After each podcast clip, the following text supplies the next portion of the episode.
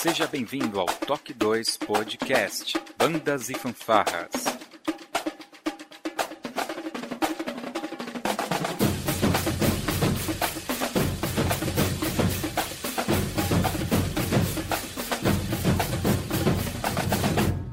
No ritmo da vida, na batida do coração.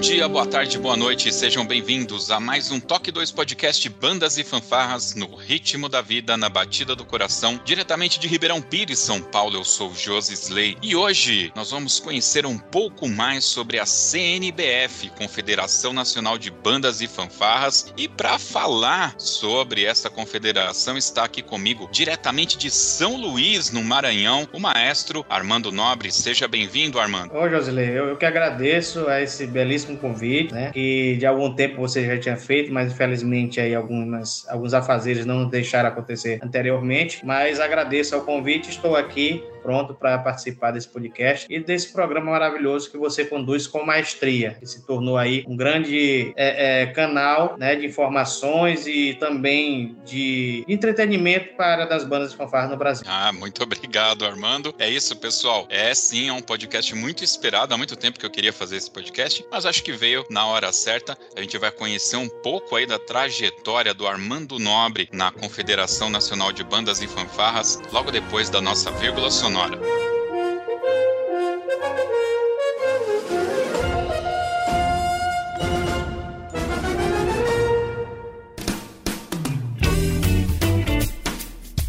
Olá, você está ouvindo o podcast do Toque 2 Bandas e Fanfarras, do site toque2.com.br. Para entrar em contato conosco, você pode acessar as nossas redes sociais através do nosso site ou então pelo e-mail contato@toque2.com.br.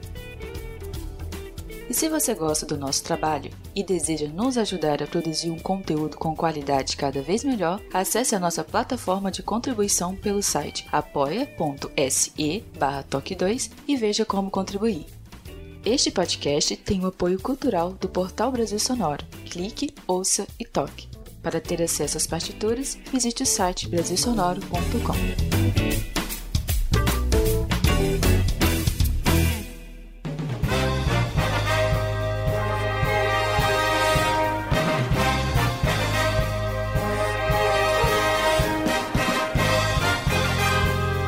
bem, Armando. Esse aqui é um podcast Toque 2. Ele não é o soneto, onde a gente faz uma entrevista com uma pessoa, com uma personalidade, mas eu acho justo, né, para conhecer você um pouco mais e para que nossa audiência também conheça um pouco do, do seu perfil, eu queria fazer as três perguntas extremamente capciosas que eu sempre faço para pessoas novas assim que eu tô conhecendo e você tem que prestar bastante atenção. Eu quero saber qual que é o seu nome, qual que é a sua idade e qual que é a sua profissão, aquela aqui, põe comida na mesa e paga os boletos no final do mês. Pois é, meu nome é Armando Nobre da Silva, mais conhecido no meio cultural e artístico como Armando Nobre. Tenho 43 anos né, e tenho duas formações em ensino superior, uma na área de administração pública né, e outra na área de licenciatura em música. Como também tenho pós-graduação na área de gestão cultural, pós-graduação em gestão pública. Muito bem, mas você atua no que exatamente hoje, apesar das formações? Na verdade, hoje eu sou um empresário né, do ramo de entretenimento, né, na área de eventos, produção artística cultural do meu estado. É, eu tenho uma empresa a qual nós temos aí mais de 200 grupos e artistas, que a qual nós somos representantes desses grupos, tanto na questão aqui das festas sazonais, que nós somos muito fortes na cultura popular, que é o Carnaval e São João, e outras áreas artísticas que a gente faz também produção de grandes shows e eventos. Muito bem. E Armando, como que começou essa loucuragem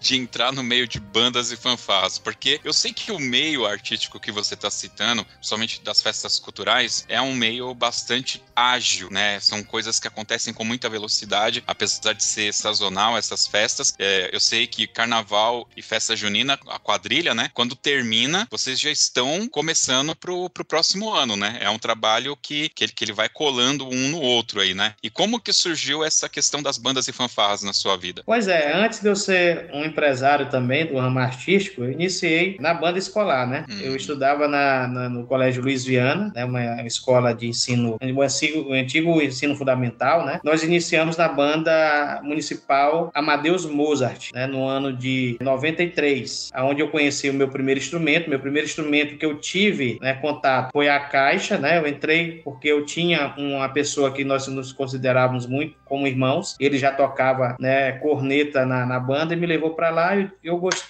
da caixa, né? Mas depois eu fui me apaixonar pelo instrumento de sopro, né? E aí foi que no mesmo ano eu troquei a caixa pelo instrumento de sopro e de 94 para cá, né? A gente só veio acumulando experiências e formações, né? Hoje eu sou trompetista, né? Com formação técnica é, e tenho, como eu já disse anteriormente, a licenciatura em música pela Universidade Estadual do Maranhão. Você, nessa banda que você tocava, acredito que seja uma banda escolar. Existe um movimento de bandas e fanfarras forte no Maranhão? Eu posso estar enganado. Maranhão é onde fica a família Sarney? Isso, é, é, é, é uma das referências que nós temos quando se fala do Maranhão, né? Quando se fala de política, é a família Sarney. Quando se fala também outras questões culturais, a gente fala da cidade de Codó aqui, né? Que também ah, o pessoal sim. brinca muito com essa relação da religiosidade, né? Eu tô então... te falando, mas não pela questão política, por incrível que pareça. É porque eu me lembro, em 2001, o, o Campeonato Nacional foi em Florianópolis, se não me falha a memória, e estava lá a, uma banda de uma escola chamada Rosiane Sarney, que é do Maranhão. Então eu acabei Isso. associando, quando fala Sarney, por incrível que pareça, até porque o, o, o José Sarney ele já está há um bom tempo afastado da política nacional, né? Ele não aparece mais nos noticiários. Então, na minha mente, né, na minha memória afetiva, ficou associado Sarney a essa banda, entendeu? Do Maranhão. Então eu queria saber se isso era um ponto isolado ou se efetivamente o Maranhão ele é um polo de cultura de bandas e fanfarras. Como que tá hoje esse movimento no Maranhão? Olha, o Maranhão é sim um polo né, de bandas e fanfarras no nosso estado. Tanto é que nós temos aqui em torno de umas 100 bandas em atividades. A gente fala em atividades porque nós tivemos aí o um problema né, da pandemia que atingiu né, o mundo todo, principalmente essa questão da cultura, né, foi mais atingido, né, tanto é que nós paramos aí, e, infelizmente não foi só a realidade do Maranhão, mas eu tenho certeza que também foi a realidade de outros, porque nós estávamos conversando sobre isso na, na CNBF, que nesse período da pandemia, inclusive, nós tivemos bandas que pararam, fecharam as portas, mas graças a Deus a gente tem feito um trabalho de incentivo e de resgate, de reativação dessas corporações que passaram por esses problemas. Né? Nós temos hoje aqui no Maranhão um trabalho que serve também de espelho para nossas regiões aqui, eh, nossos estados que estão aqui próximos. Né? Tanto é que nós temos uma referência né, linda, né, que é a referência do estado de Pernambuco, né, onde um movimento muito forte, onde o governo do estado de lá né, incentivou, é, mas muitas das coisas aqui também aconteceram iniciando aqui no Maranhão. Por exemplo, essa questão do, desse evento que é chamado hoje de Copa Norte-Nordeste, né, eventos em nível regional, nós iniciamos esse processo aqui no Maranhão. Né? Tanto é que o Maranhão foi muitos anos né, sede desse evento regional, que hoje se transformou no nome de Copa Norte-Nordeste. Né?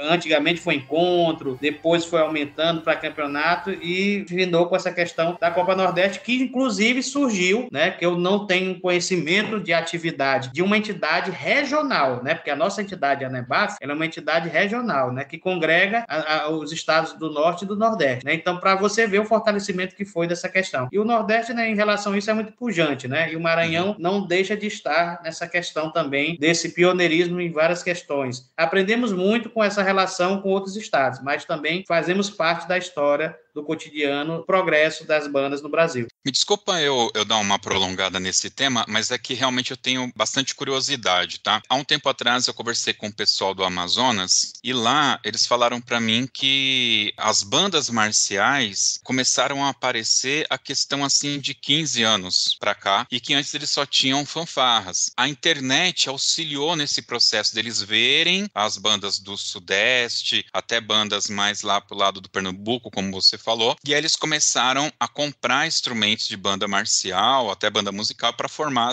essas bandas lá. Então, ele, ele, é, esse foi a grande porta ali. O Fabiano, que mora no, no Recife, quando ele foi também para o Recife, o estilo de banda feito ali era um pouco diferente. Hoje você tem um, um perfil bem, bem assim, que dá para se comparar melhor em termos de paridade de, com, com a região sul, São Paulo, e, e é, Sudeste e Sul. Tá? Isso eu digo do ponto de vista técnico, né, da marcha, do estilo de música que é feito e tal, né? E na Bahia, recentemente conversei com um pessoal de uma associação de lá e eu achei bastante interessante que lá eles também têm um perfil bastante diferente do que é do Pernambuco, do que é do Amazonas e, e Sudeste aqui. Vocês têm uma característica aí no, no Maranhão, tem alguma coisa que difere das outras regiões do Brasil, seja em questão técnica, em questão de repertório, é, forma de marchar, alguma coisa que, que é diferente? É, na verdade, Josley, é assim como você citou os outros estados também do Nordeste, nós tínhamos assim uma singularidade em questão de formação de bandas, né? Nós tínhamos há muito tempo aqui essa, as bandas de música, né? Sempre predominaram aqui. Já quando vinha para essas questões das bandas escolares, que na época todas eram chamadas, dificilmente você tinha uma banda marcial que fosse realmente uma banda marcial, né? Nós tínhamos bandas marciais e fanfarras. O que que acontece? Naquela época as bandas marciais era tinham uma instrumentação normal de bumbo, caixa, né? Inclusive nós inserimos na época um instrumento que era típico também de bandas do Nordeste, que eram os atabaques, é, na percussão, mas as bandas marciais aqui era mais para a questão de, de, cornetas, né? Uhum. naipe de cornetas e cornetões, né? Nós não tínhamos aqui instrumento de grosso calibre, sousafone, como tinha as fanfarras, né? Do sul e sudeste. Nós tínhamos muita questão do, da divisão das cornetas, né? Corneta si bemol, corneta mi bemol, corneta e fá, e a família dos cornetões também nessas divisões. E nós tínhamos as fanfarras. As fanfarras, elas se misturavam porque as fanfarras, elas, naquela época, elas tinham uma, uma junção dos músicos que tocavam nas bandas é, de música música, juntando com os instrumentos da fanfarra. Então era uma mistureba aqui, como a gente chamava, né?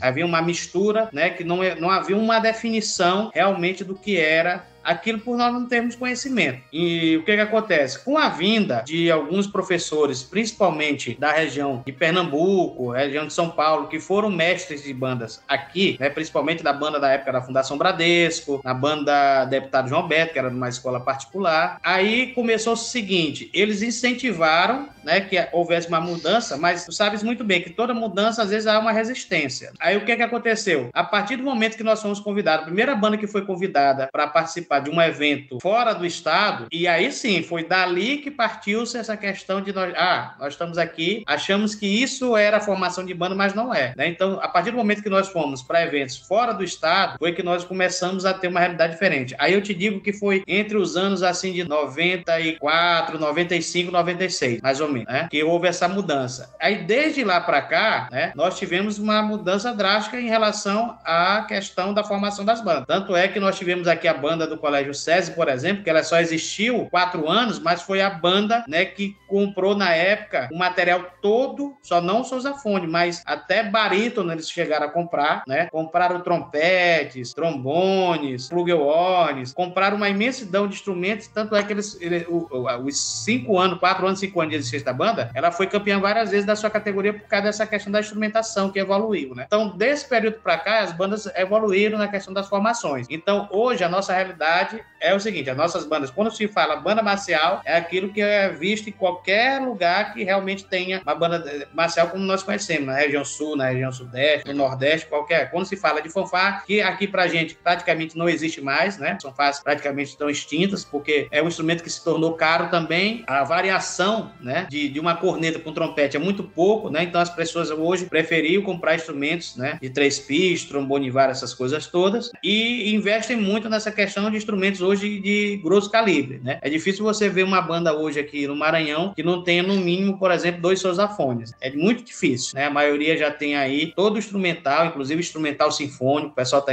tá investindo muito. Então a nossa realidade partiu desse momento, que a nossa banda do Colégio João Alberto da escola particular foi para Recife, Recife nessa época fazia com o nosso saudoso lá, Valdenilson, à frente, ele fa eles faziam lá o Encontro Nacional de Bandas Fanfarras. Não era um campeonato, era um encontro, né? Onde eles recebiam bandas de vários estados.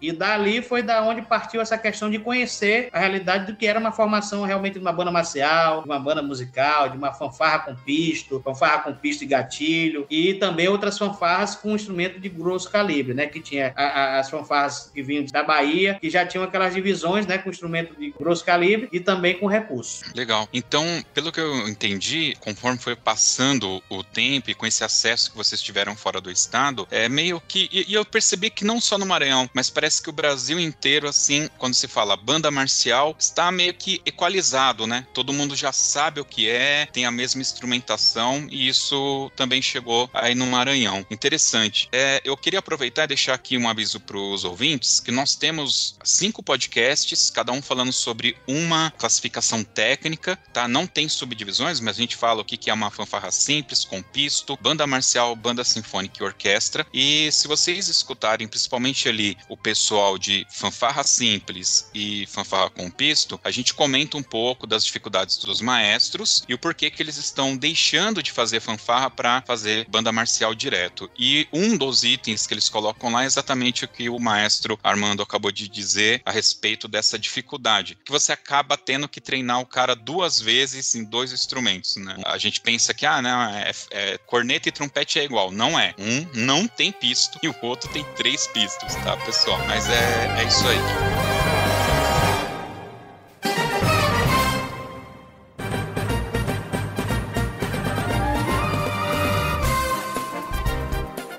Armando, legal foi acontecendo tudo isso. Como que você chegou na CNBF, primeiramente? Como que de repente você se tornou, de repente, modo de dizer, claro, como que aconteceu de você se tornar um personagem dessa instituição que é a CNBF? Então, Josley, justamente nesse período também, né, a qual nós iniciamos esse processo de transformação e tudo mais, além de eu estar, né, rapidamente é, tendo conhecimento técnico no instrumento, eu avancei nessa questão até me tornar um dos professores mais jovens da, da, da banda que eu fazia parte, né? Essa banda da Amadeus Mozart, eu fui aluno e fui professor contratado dela. E com isso também, com essa questão do nosso diálogo, nossa convivência e tudo mais, eu cheguei a ser, primeiro, vice-presidente da Associação Ludovicense de Bandas e Fanfarras, né? Que nós não tínhamos federação nessa época nem associação, nós tínhamos uma, uma entidade chamada ALBAF, que era a Associação Ludovicense de Bandas e Fanfarras. Por que Ludovicense? Porque era da capital, né? Por mais que seja, diga assim, São Luís, mas quem nasce em São Luís é Ludovicense, né? Hum, então nós criamos a UBAF. E com essa questão da UBAF, nós conseguimos é, nos inserir nesse processo de diálogo, de, ser, de se tornar uma liderança no meio, né? E fazendo com que obtivéssemos respeito pelas pessoas, não só pelo esse conhecimento que foi tão assim rápido, técnico que eu adquiri, mas também pela questão da de pouca idade, mas se tornar uma pessoa com uma vasta experiência, né? Porque eu comecei a dar aula nessa banda, comecei a dar aula em outras bandas de, também de interior, e as pessoas viam no Armando também ali uma pessoa que pudesse contribuir com a questão da direção dessa entidade, ao BAF. Com isso, nós evoluímos com essa questão de fazendo eventos aqui, tanto é que eu já falei anteriormente, de receber eventos, inclusive em nível regional, mas uma coisa nos faltava, que era justamente essa questão de nós estarmos no cenário nacional. Foi onde eu comecei a pesquisar na época, né, essa questão de se existia entidade nacional, como fazia, como fazia para a gente estar inserido nesse processo, até que nós conseguimos o contato também do saudoso maestro Ronaldo Faleiros, que Deus o tenha em bom lugar, né? E sem ele, com certeza, a CNBF não estaria onde está, não teria nem acontecido, eu acho. E nós entramos em contato com o Faleiros e ele nos fez o convite, né? Quando nós falamos e explicamos a situação, ele nos fez o convite para participar de um congresso, aonde nós poderíamos lá conhecer esse processo e de lá, né, nós poderíamos de repente estar nos comprometendo com a questão de estar filiado. Fomos a esse congresso que foi, eu só não lembro o nome tão da cidade, eu sei que foi a cidade, foi perto de Campo do Jordão, no Hotel Fazenda, que nessa época tava um frio danado, tava dando menos 3, menos 4 graus aí. E vocês sabem aqui, nordestino, como não é acostumado com muito isso, rapaz, a gente passou tanto aperreio, meu amigo Josley.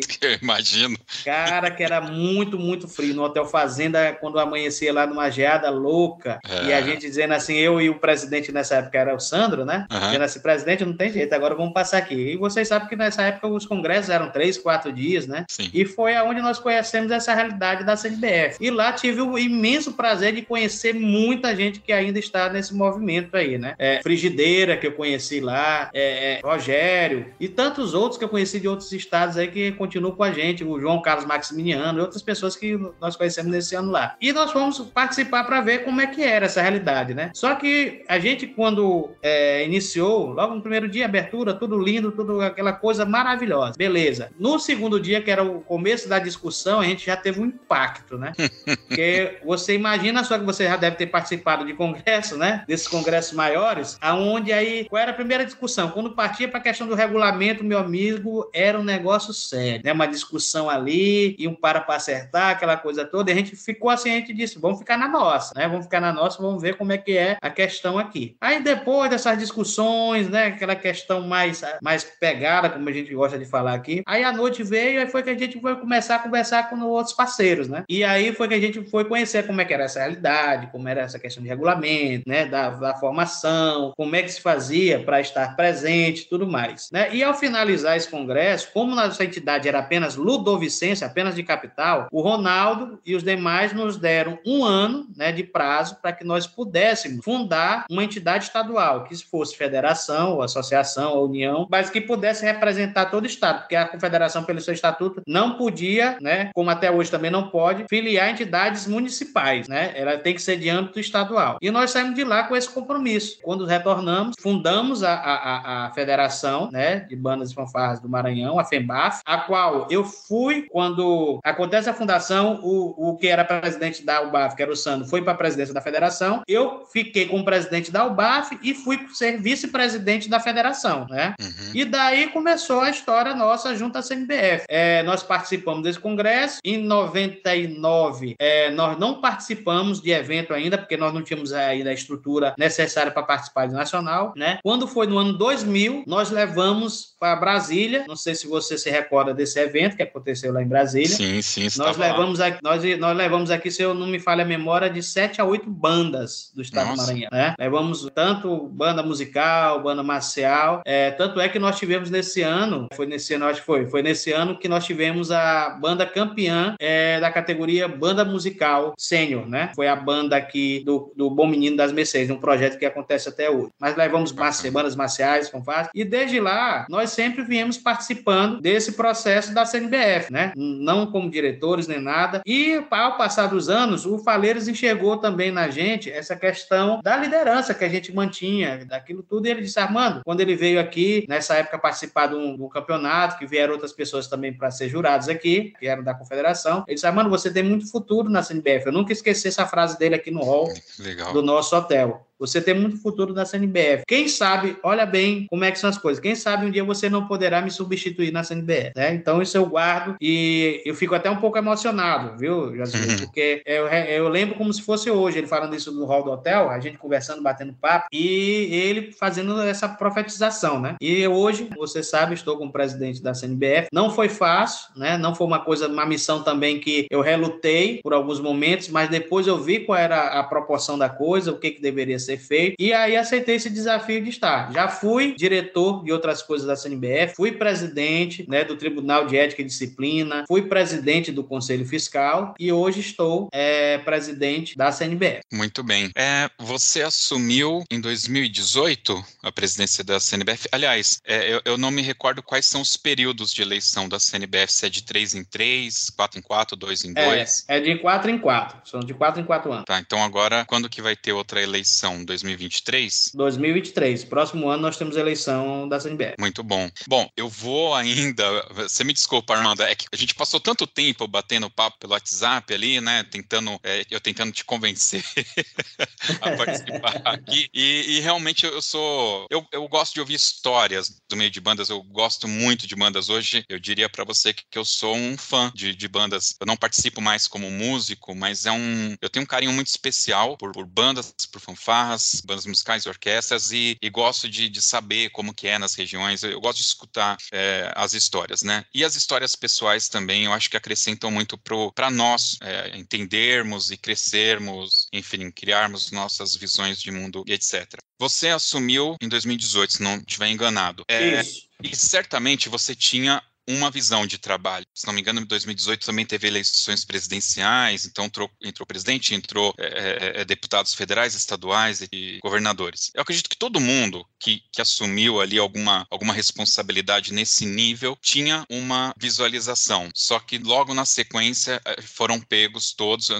por, por uma pandemia que travou a gente aí por, por no mínimo dois anos. Então, como foi para você essa luta? Eu, eu sei que 2019 é o primeiro ano, você tá enrascado que você devia ter muito papel em gaveta para arrumar. E aí, na sequência, que eventualmente era para mostrar alguma coisa para cima, melhor do que vinha fazendo, veio a pandemia. Fala um pouco pra gente aí, abre um pouco o coração pra gente entender aí como que o Armando se virou nos 30. Tá, deixa eu só para corrigir, é 2019 que eu assumo, né? Ah, ok. Em março, em março de 2019. Tanto é que nós vamos fazer, completar quatro anos no próximo ano, 2025. Exato. É, olha, eu vou te dizer assim, não foi uma coisa fácil, viu, Josilei? Porque você também é sabedor que a CNBF ela passou por muitos percalços, né? Tanto é que a gente, quando é, aceitou esse desafio, primeira coisa que eu falei para as pessoas que estavam nos apoiando, nossos pares, era dizendo assim: eu só vou assumir esse desafio junto com vocês. Se vocês estiverem comigo, eu não quero estar só. É a primeira coisa. Segundo, vocês sabem que a gente precisa resgatar a credibilidade da CNBF, né? Que infelizmente, né, algumas pessoas que passaram por lá, não foram todas, mas algumas pessoas, pessoas que passaram por lá, né, é, fizeram com que a imagem da CNBF ficasse manchada, né? Não só perante a, ao nosso público fiel, que são quem faz as bandas, a molecada que está ali nas fileiras, mas também com as entidades e até com o poder público também, né? Então, eu antes mesmo de assumir, eu não sei se vocês sabem disso, mas eu era uma pessoa que apoiava sempre, né? É, o Ronaldo, como eu disse, o Ronaldo teve seus prós e teve seus contras, mais prós do que os contras, mas os contras fizeram com que fosse tomada algumas certas atitudes. E na época,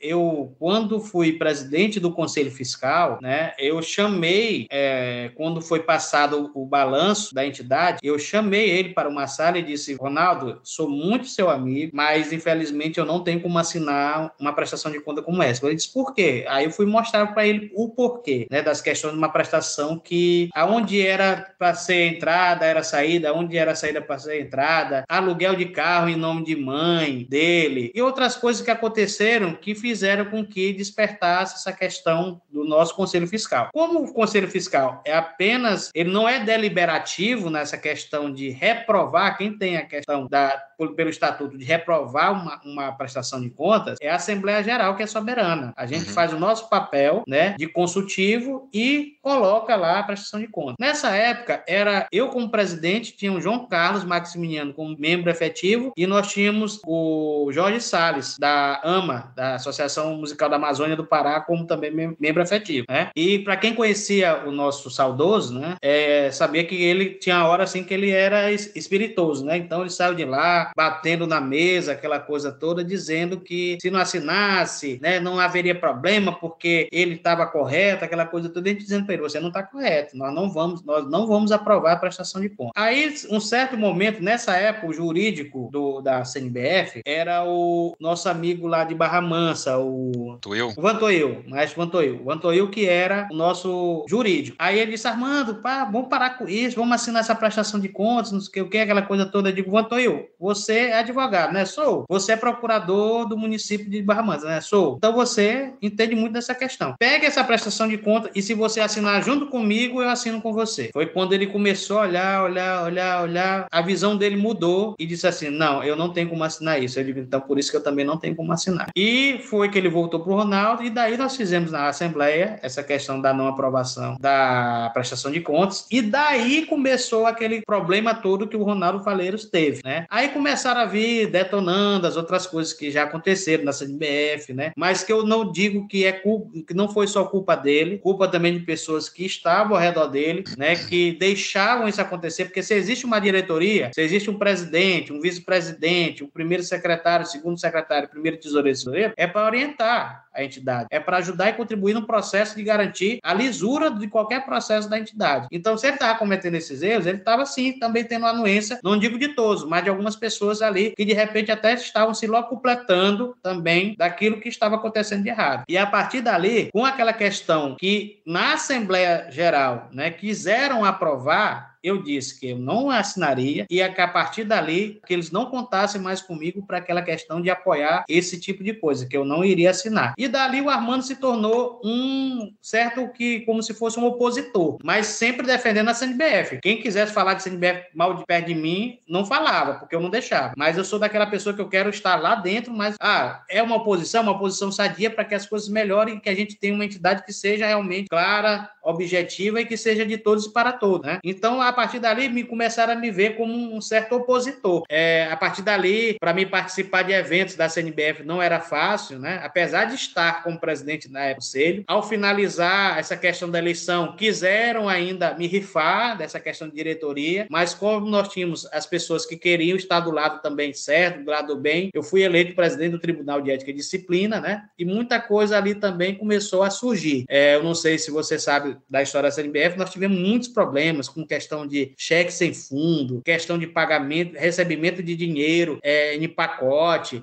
a pessoa separando dinheiro, dizendo, não, esse aqui é meu, esse outro é meu, questões de denúncias, de troca de resultados em pista, né? pessoas que eram da diretoria, que conforme dançasse a música, colocavam jurados lá para, para poder né, influenciar em tais resultados, tudo isso a gente recebeu como denúncia. E sempre a gente dizendo, nós não vamos ficar do lado que está errado. Agora a gente também não pode é sair, porque se sair, se vai se tornar pior. Por quê? Se nós não tivermos lá dentro para querer moralizar a coisa, vai ficar todo mundo à vontade e vai continuar não é o que está acontecendo. Então, desde aí a gente vem conversando com várias pessoas, Josilei, para mostrar o que vinha de errado, para tentar mudar a cabeça das pessoas, até onde a gente conseguiu chegar a um consenso que a gente esperava na época que fosse um consenso para mudar a realidade da CNBF. Qual foi o consenso? Foi na época que a gente conseguiu trazer o, o também o saudoso. É, é, é, é, desculpa agora, que é tanta emoção, porque o cara se foi, ele era meu parceiro demais. Entendeu? Eu entendo. Vou, vou dar um tempinho então para você você respirar. É, Armando, dá, vou apresentar aqui que está entrando agora na conferência aqui com a gente o maestro e presidente da Federação de Fanfarras e Bandas do Rio de Janeiro, Tiago Faria. Seja bem-vindo, Tiago. Opa, tudo bem, Josilei? Boa noite, boa noite, presidente Armando. Satisfação participar com vocês. Peço desculpas pelo atraso, mas a gente estava conduzindo uma reunião de um projeto muito importante do Estado do Rio de Janeiro, que é o projeto Bandas e Fanfarras do Governo do Estado, da Secretaria de Estado de Educação. Pela primeira vez, né, bandas e fanfarras nas escolas estaduais do Rio de Janeiro como política pública. Né? Então, os maestros contratados pela primeira vez de maneira oficial, é, um processo de formação continuada através de uma equipe técnica e o terceiro pilar, compra de instrumentos de maneira institucional, considerando categoria técnica e especificação técnica dos instrumentos. Então, o motivo foi esse, motivo justo, peço desculpa.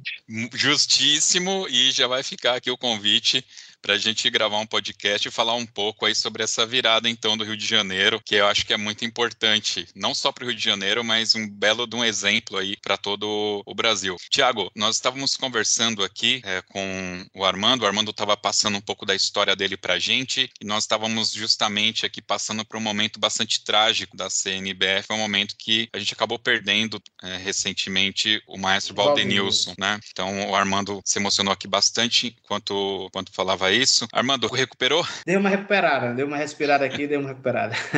Você quer, quer fechar o raciocínio pra gente? Eu fecho, fecho, fecho sim. Fecho. Pois é, Josilei. Então, como eu vinha falando, a gente pensou em fazer um consenso. E o consenso foi justamente daquilo que eu ia falando, que eu me emocionei, porque o, o Valdenilson não era só uma pessoa que estava no meio para mim, era uma pessoa que era amigo mesmo. A gente tinha uma relação, a gente tem uma relação bem antiga, nós nos conhecemos em 94 em Recife. E para quem acha que a gente teve alguma rispidez, alguma coisa. Nunca tivemos nada disso. A gente conversava muito, dialogava muito. Nós tínhamos as nossas questões, né, que nós divergíamos em algumas coisas, mas o nosso relacionamento pessoal era tão bom, tão bom que quando ele vinha para cá, é, ele sempre vinha para cá para São Luís, ele recepcionava, a gente passeava, aquela coisa toda. E quando eu ia para lá, às vezes até ficava na, no apartamento dele. Então, voltando a essa questão, a gente pensou nesse, nesse consenso. Eu fiz muitas vezes convite para Valdenilson, porque, como eu disse, antes também de CNBF, também eu sou a NEBAF, né? E o Valdenilson sempre se encontrava nesses eventos da Associação Norte-Nordeste. E eu sempre fazia o convite a ele, tentando demovê-lo, dizendo que não era mais aquele momento de quando ele não estava mais, que ele deixou a CNBF. Eu não sei se você sabe também, o Valdenilson foi um dos fundadores, né, da CNBF, né, com seu grupo lá em Pernambuco, mas não passou muito tempo e era muito reticente de querer voltar. E eu disse para ele essa questão, o também o saudoso Rivaldo, sempre que ia conosco nos eventos, tentava demovê-lo até que ele aceitou, né, participar dessa questão. E a gente via na questão do Valdenilson, não só pela liderança dele, do espírito de líder que ele sempre teve, né, é, e também pelo respaldo que ele, do projeto que ele né, capitaneou por muitos anos em Pernambuco, mas a gente via que poderia ser a pessoa que iria nos ajudar a alavancar também essa NBR, daquilo que estava precisando. Foi então que nós tivemos esse consenso, né, que a gente poderia colocar um nome que fosse de consenso. E aí foi aquela questão que aconteceu de ele ter um mandato é, que a gente chama de tampão. Mas por que, que foi um mandato tampão? Porque na, no momento da inscrição da chapa que ele estava encabeçando, infelizmente não seguiu todos os ritos do nosso estatuto, né? E aí nós entramos em consenso que ele iria, como nós todos queríamos na época, que ele fosse presidente, né? É, havia divergências na questão da diretoria, a qual né, ele fez a indicação de algumas pessoas, não de todas, mas de algumas pessoas. Mas como a gente era consenso do nome dele,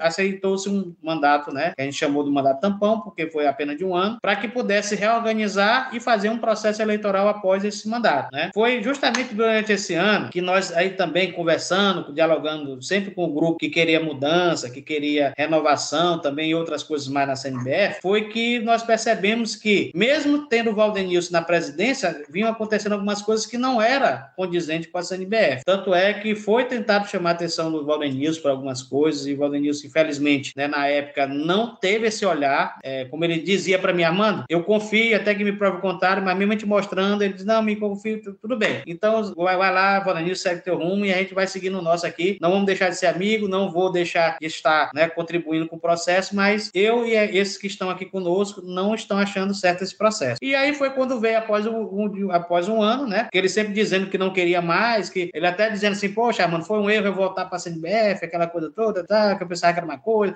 mas continua as mesmas coisas tá? Não, não vai continuar. Se você souber conduzir a, o processo, não vai continuar. Mas da maneira que está, não tem como. Aí, inclusive, ele chegou um momento a desistir de candidatura, né? Quando ele desistiu da candidatura, é, abriu-se esse leque, abriu-se esse leque de quem seria o nome. Aí foi que, dentro desse grupão que eu faço parte, né, foi, foi discutindo, dialogando quem seria o nome, aquela coisa toda, e foi que as pessoas foram apontando para o meu nome. Pela questão de quê? Do tempo que estou na CNBF, pelo conhecimento que estava, e por essa questão das pessoas confiarem no Armando naquele momento para estarem conduzindo esse processo. Foi então que a gente foi discutindo, dialogando, conversando com um e com o outro, achando que não, não tem outro nome, o pessoal dizendo, não, Armando, o nome nesse momento tem que ser o seu. Aí tentei demover outras pessoas para que fosse uh, o nome, mas o pessoal não aceita. Não, Armando, a gente acha que o nome é o seu. Tudo bem, aí foi que eu disse, como eu disse também é, anteriormente, que eu disse que eu aceitaria esse processo se nós tivéssemos todo mundo conjuntamente trabalhando para transformar uma CNBF de todos e para todos. Não que fosse uma coisa apenas do presidente com a sua casta ou então com, com seus amiguinhos, fazendo com que as coisas acontecessem só para aquele grupo. E aí eu aceitei esse desafio. Quando foi perto já desse processo eleitoral, aí eu digo assim, porque eu escutei, inclusive do próprio Valdenilson aqui no Maranhão, ele estava aqui no Maranhão, não era em outro lugar. Eu escutei Valdenilson, Valdenilson eu dizendo, Valdenilson, você vai ser candidato, se você for candidato, você tem meu apoio, tenho certeza que tem o apoio dos demais que estão conosco. Ele disse, não, Armando, não me interessa, eu não sou candidato. Tem certeza? Tenho certeza. Beleza. Então, aí a gente fez essa conversa. Quando chegou próxima eleição, ele começou a entrar em contato individualmente com as pessoas, inclusive comigo. Ele disse: Ah, mano, você, se eu for candidato da CNBF, você me apoia? Eu digo, Valdenilson, eu vou te dizer uma coisa bem que se tivesse me dito isso há três semanas, quatro semanas atrás, eu tenho certeza que eu iria te apoiar, mas agora não tem mais como. Mas disse por quê? Digo, não, é porque eu tenho um compromisso com pessoas que nós firmamos dentro da sua desistência que nós iríamos lançar uma chapa né, para a CNBF. Ele disse, mas você vai fazer isso? Eu digo, não, não sou eu que estou fazendo, eu só tenho uma palavra. Então eu já dei minha palavra para essas pessoas. Eu não tenho como voltar atrás. E aí foi que ele foi ligando para as pessoas que já estavam conosco, né, nesse movimento, e ele recebendo, né, a, a negativa porque já tinha um processo já em andamento. Foi então que nós fomos para o congresso, né? Esse congresso que foi contur muito conturbado, né, inclusive. Muitas pessoas não sabem o que aconteceu realmente, mas eu, como você disse, nós estamos aqui abertos, né, para que a gente possa estar falando a verdade. E eu não posso faltar com a verdade, até porque precisa-se de esclarecimentos em relação a isso, né? Foi quando nós fomos para esse congresso, é, foi em João Pessoa. E aí nós fizemos a inscrição da nossa chapa, né? Inclusive, dentro dessas questões é, da nossa chapa, houve vários problemas, Josilei. Houve violação de documentos que foram enviados de pessoas nossas, pessoas que não estavam nos apoiando, que violaram o documento. Houve uma questão de sumiço de ata, processo eleitoral. É, tentaram nos intimidar com advogados, entendeu? Achando que a gente estava errado no processo. Fizeram tudo que foi de vasculha, mas não aconteceu o que eles queriam, né? Infelizmente, que, que aconteceu? Como eles não tiveram é, estado suficiente, pessoas suficientes para escrever chapa, nem chapa conseguiram escrever. A nossa chapa, graças a Deus, a gente fez tudo dentro do rito e das normas que estão contidas no estatuto. Tudo que precede o processo eleitoral, para nós escrevermos chapas e participar do processo, nós fizemos. Tirar certidões das pessoas, fazer as declarações, tudo que consta no estatuto. E lá, com eles, infelizmente, não aconteceu dessa maneira. Tanto é que tentaram conturbar. Quando viram que houve processo eleitoral e nós ganhamos o processo, porque era chapa única, não tinha chapa para disputar, tentaram viabilizar de todas as maneiras. Como eu disse, até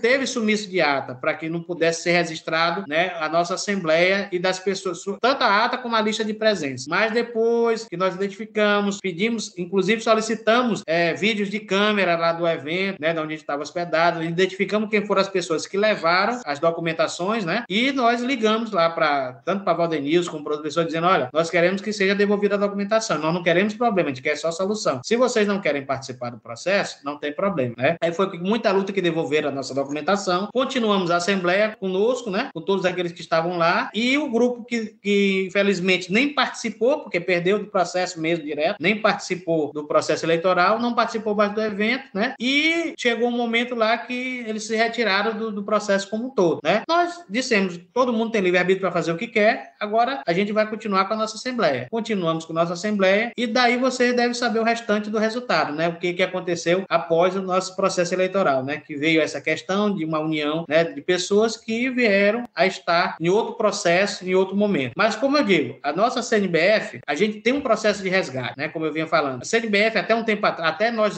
assumirmos, a CNBF não podia fazer convênio com ninguém, nem com prefeituras, nem com órgãos privados, empresas privadas, nada. Por quê? Porque nós não tínhamos certidões negativas. Nós não tínhamos certidões negativas. A documentação estava tava bem precária, né? Precária, nós é. não tínhamos nada em termos de documentação. Até a documentação mesmo da, da, da CNBF, nós não recebemos a documentação. Né? Foi uma coisa assim meio tortuosa que nós passamos e nós tivemos vários problemas até conseguir resolver essa parte. Mas hoje eu te afirmo, a CNBF hoje tem as certidões, tanto é que é, para realizar o evento que nós vamos realizar no Rio de Janeiro está sendo feito um convênio, né, uma parceria pública-privada com uma entidade nossa, né, que é privada, né, por meio de um termo de cooperação técnica que será assinado por nós da CNBF. Não teremos mais entidade terceira, que é aquela questão que ah, a CNBF não podia, faz com a entidade fulano de tal. A CNBF podia, chama a empresa fulano de tal para fazer. Não, a CNBF é que vai estar capitaneando esse processo. E hoje nós temos toda a documentação legal para fazer qualquer tipo de movimento, qualquer tipo de convênio. Por quê? Foi a base que eu sempre briguei na CNBF. Não adianta a gente ter uma CNBF, ter uma entidade dizendo que é uma entidade nossa, mas que para o público, para o poder público, a gente só existe de fato, não direito. Porque se você tem apenas o estatuto, uma ata e um CNPJ e não tem todas as certidões, ninguém te reconhece como uma entidade legal, né? E sempre a gente preservou pela questão da legalidade, moralidade e impessoalidade, né? E por aí você tira. Estamos hoje com a CNBF sanada, né? Estamos com a CNBF hoje em dias e estamos trabalhando para que a CNBF seja cada dia melhor e que seja realmente uma entidade daqueles que fazem parte dela, que são as entidades filiadas e também a molecada que estão nas fileiras, que é para eles que nós temos que trabalhar. Tiago,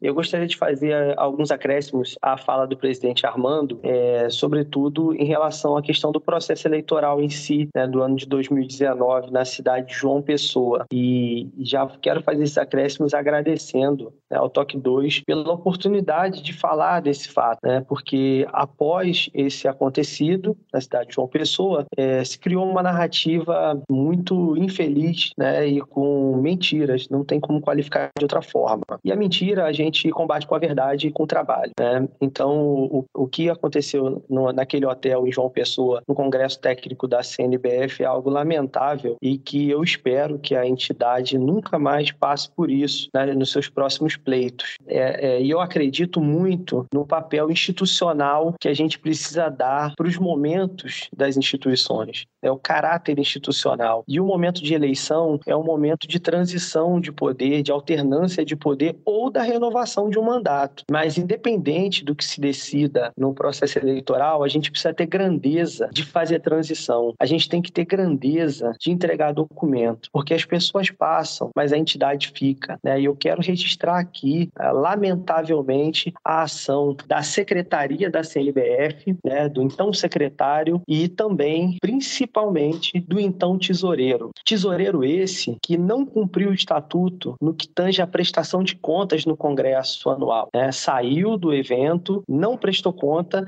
e se achou no direito de fora do evento criar uma nova entidade, tratando de depreciar o valor da entidade que ele ficou num grupo político há 20 anos, se revezando nos cargos da direção e hoje se acha no direito de dizer que a entidade é ruim e que a entidade que ele fundou é uma entidade maravilhosa. Ora, se é uma entidade ruim, é uma entidade ruim pelo trabalho que ele prestou com um grupo político, né? Então, é, eu acho que o público de bandas e fanfarras do Brasil, né, eu não costumo conversar sobre esse assunto, mas como a pauta é essa hoje, a gente precisa ser muito firme, né, e dizer a verdade, ter um compromisso com a verdade e com as bandas e fanfarras, esse compromisso, ele se renova à medida das nossas atitudes, né, da justa medida das nossas atitudes. Então, toda, toda essa trajetória do evento de João Pessoa é uma trajetória lamentável para as bandas e fanfarras. E sempre que tenho oportunidade de conversar com profissionais do meio, com pessoas que não estavam no evento e que acreditam ou, ou que pelo menos ouviram a narrativa mentirosa né, das pessoas, principalmente do ex-tesoureiro que é, se achou no direito de ser presidente de uma outra entidade para depreciar a nossa entidade maior do nosso país, é, é lamentável. Quero é, aqui ressaltar que no ano de 2019, no Congresso Técnico Pedagógico da CNBF, a, a diretoria que saiu não prestou conta, na pessoa do tesoureiro, tá? Não prestou contas e isso consta da ata, né? E, e todos os eventos narrados pelo presidente Armando Nobre também constam da ata. Então, é, que fique registrado aqui no Toque 2 para todas as pessoas do nosso movimento de bandas e fanfarras que de fato aconteceu e nós ficamos à disposição para qualquer esclarecimento. Tenho certeza que o presidente Armando Nobre também, né, para qualquer esclarecimento com o, os militantes, os amantes,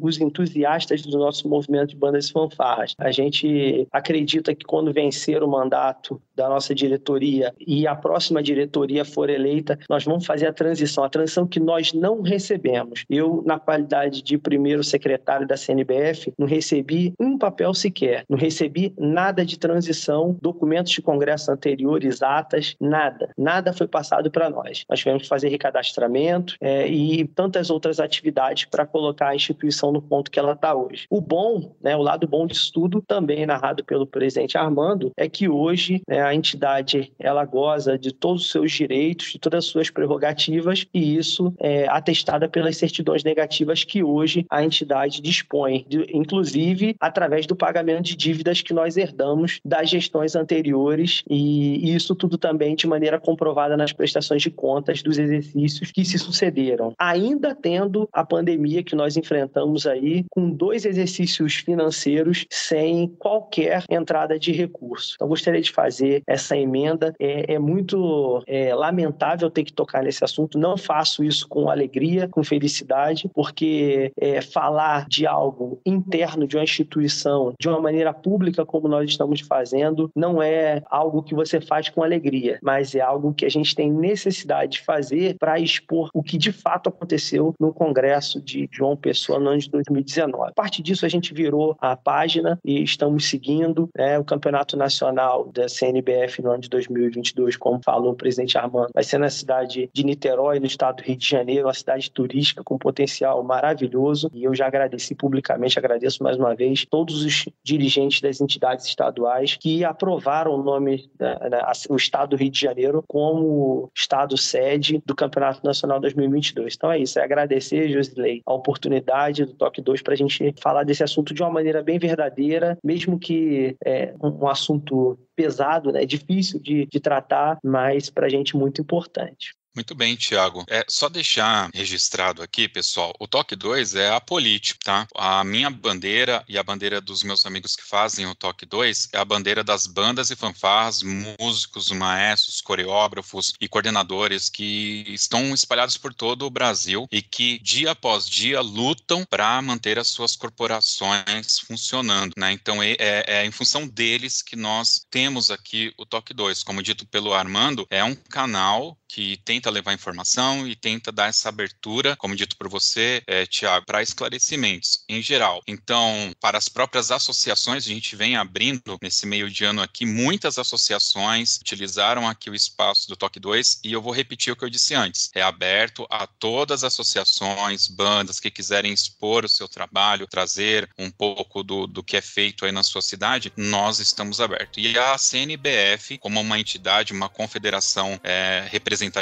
do Brasil, também tem essa prerrogativa. O espaço está aberto, como eu falei antes, fiz inúmeros convites e nós conseguimos trazer aqui. E todos os nossos é, convidados sempre são orientados a falar segundo aquilo que eles se sentem confortáveis e acreditam que, que deve ser dito e, e que, que deve levar uma mensagem. Eu acredito, Armando e, e Tiago, que sim, existe por parte de muitos maestros em todo o Brasil dúvidas sobre o que ocorreu lá. Eventualmente, eles tiveram um lado da história e eu quero crer que agora eles têm uma segunda opinião, uma outra visão, né? E como vocês disseram, inclusive documentado do que ocorreu lá. Então, eu vou tratar aqui tudo isso como mais um canal de informação, mais um momento de informação para todo mundo que participa, tá bom? E fico grato a vocês pela confiança de utilizar o Toque 2 para passar o recado de vocês. Inclusive, Josilei, é, quero deixar aqui a minha visão a respeito do processo democrático, é que num país de dimensões continentais como é o Brasil, há espaço físico para que duas entidades convivam, é, duas entidades representativas. Não sou contra que se faça uma outra entidade. É, o que eu sou contra é que se faça uma outra entidade como foi feita para vender algo que não é verídico, né? Sobretudo uma liderança que foi forjada no âmbito da CNBF, entregou a CNBF na dificuldade que entregou, querer vender uma nova entidade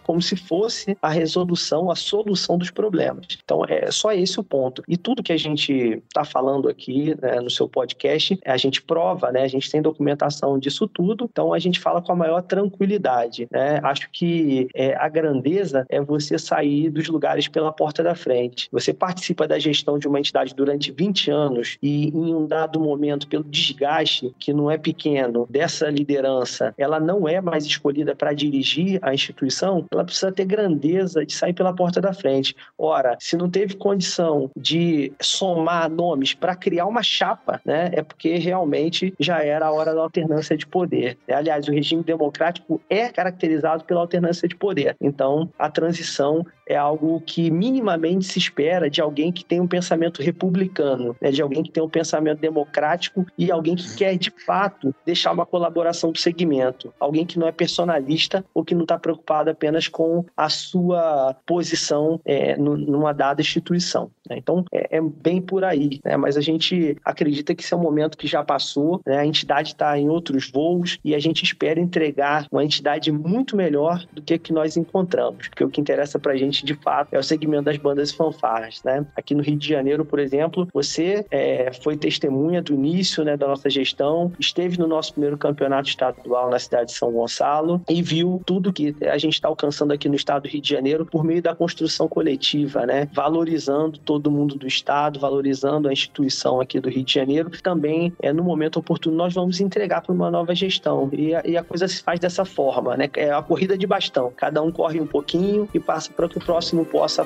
dar sua contribuição. É assim que a gente entende.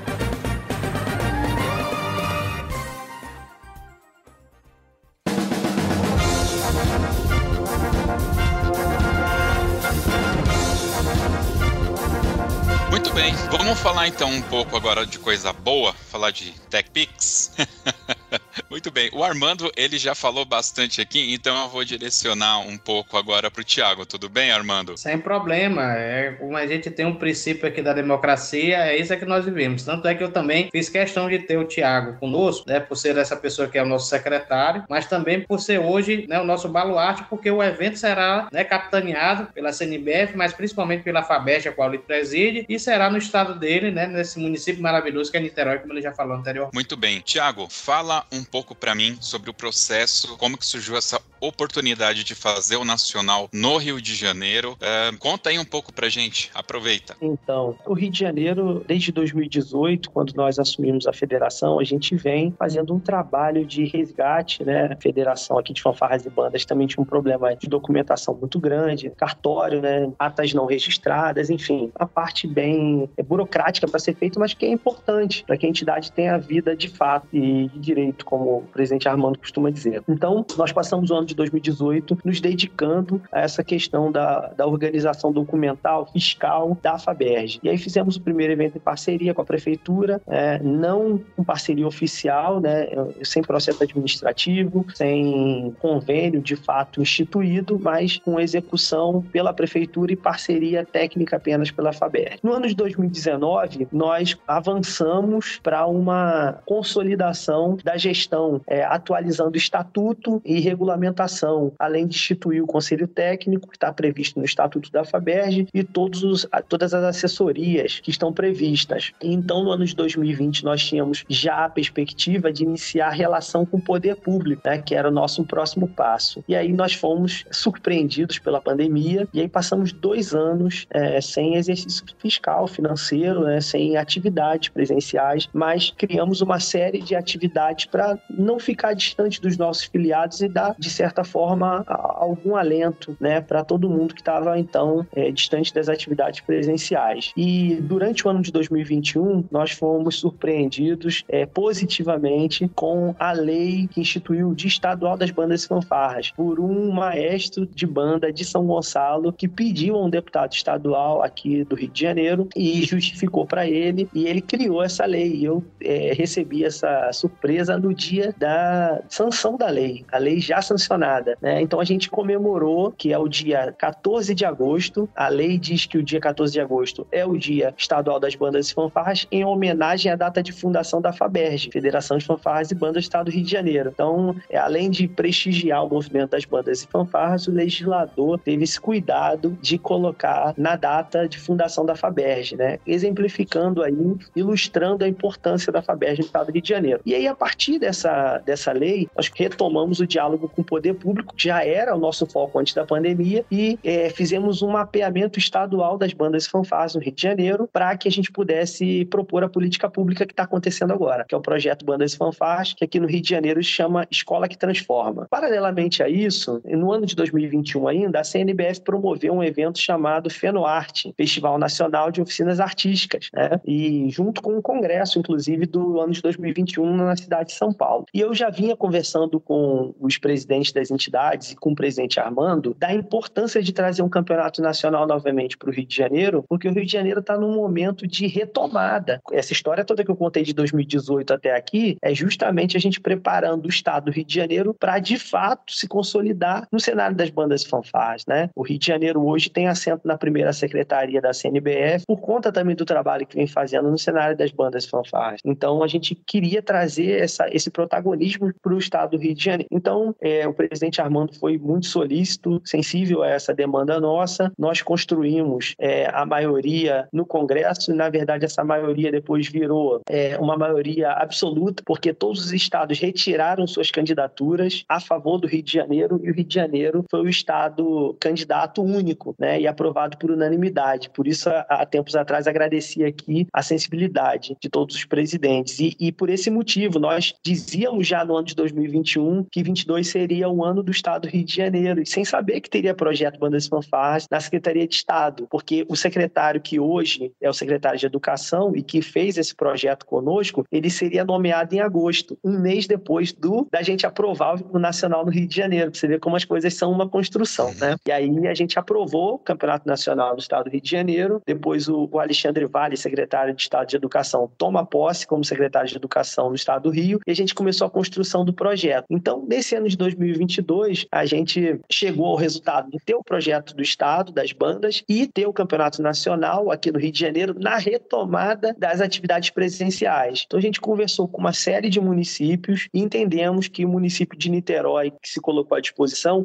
seria o melhor município para fazermos o nacional, por ser uma cidade turística, pelo seu acesso, né? Porque quem vem é, é de qualquer região do estado do Rio de Janeiro e das regiões do Brasil passa por Niterói, porque Niterói ele é às margens da BR-101, né, que é a, a, rodovia mais famosa do Brasil e que liga é, o norte ao sul. Né? Então é uma cidade de acesso muito bom, com potencial turístico, com potencial comercial, enfim. É, só para você ter uma ideia, hoje nós temos 10 possibilidades de evento em Niterói, 10 locais para sediar o Nacional. Tamanha é a gama de possibilidades que o município oferece. Né? E isso também a gente conseguiu por conta de um parceiro da federação, que é um vereador do município de Niterói, um vereador oriundo das bandas fanfarras, que é o vereador Jonathan Anjos. Uhum. Então, a gente recebeu esse sinal verde para apresentar o projeto prefeito por uma demanda levada através do vereador Jonathan Anjos e a gente apresentou o projeto e o prefeito se encantou, deu sinal verde e na semana passada, segunda-feira, nós fizemos a reunião no gabinete do prefeito com a participação virtual virtual do nosso presidente da CNBF, Armando Nobre, participou via Zoom e nós representamos lá a CNBF e organizamos já, fizemos o primeiro contato. Agora a gente está na fase da visita técnica aos locais, né, que são 10 possibilidades de locais de realização do evento. Então, na semana que vem, a gente vai fazer a visita técnica em Niterói. Vamos definir, é,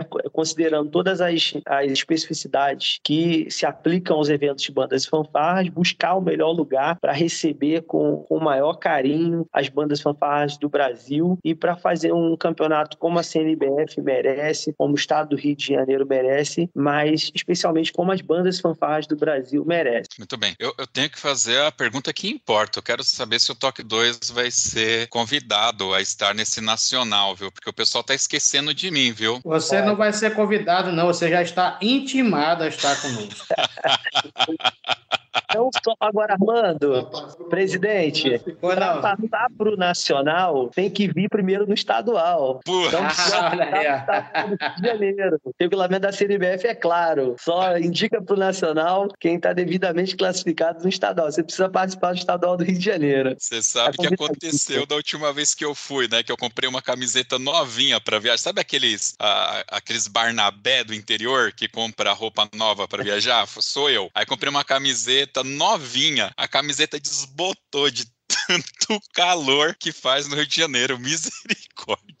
Mas, ó, o top 2 dessa vez, aquilo ali a gente estava iniciando a gestão, né? E, pô, você gentilmente ficou lá com a gente no sol, participou do evento todo, a gente é muito grato. Mas dessa vez, top 2 é. vai ter uma tenda com sombra, água fresca, para fazer aquelas entrevistas bacanas e, e, participar conosco. Vai ser uma Boa. satisfação receber você aqui novamente. Até hoje rende grandes amizades lá no Rio de Janeiro. Ainda tem é, uma maestrina participou recentemente aqui, acho que foi até indicação tua, né? É, puxa, eu, eu adoro é, conhecer assim os estados, de verdade. Bom, beleza. Quando que vai ser esse campeonato nacional, Thiago? Campeonato nacional, dia 3 e 4 de dezembro, cidade de Niterói, região metropolitana do Rio de Janeiro. Ela faz fronteira com a capital e a famosa Ponte Rio-Niterói está ali entre o Rio é de Janeiro e Niterói. Da hora aquela ponte. Bom, se vocês estão fazendo em dois dias, acredito que a expectativa é receber muitas corporações. Vocês já têm em mente mais ou menos, eu sei que, tá um, que, que ainda faltam alguns meses, mas vocês já têm em mente como será feita essa divisão, categorias técnicas, faixas etárias, coisa do tipo? Vai mudar muito o regulamento? Então, é, o presidente Armando vai poder falar sobre o regulamento, né, que foi discutido mais uma vez agora no Congresso, que foi feito na cidade de Eusébio, no Ceará, mas eu já antecipo que em relação à questão da quantidade de corporações, nós fizemos um levantamento junto às entidades filiadas à CNBF e a expectativa de envio de corporações que têm interesse em participar, que estão buscando ônibus, e essa soma deu 50 corporações. Né? Então, a gente está pensando aqui,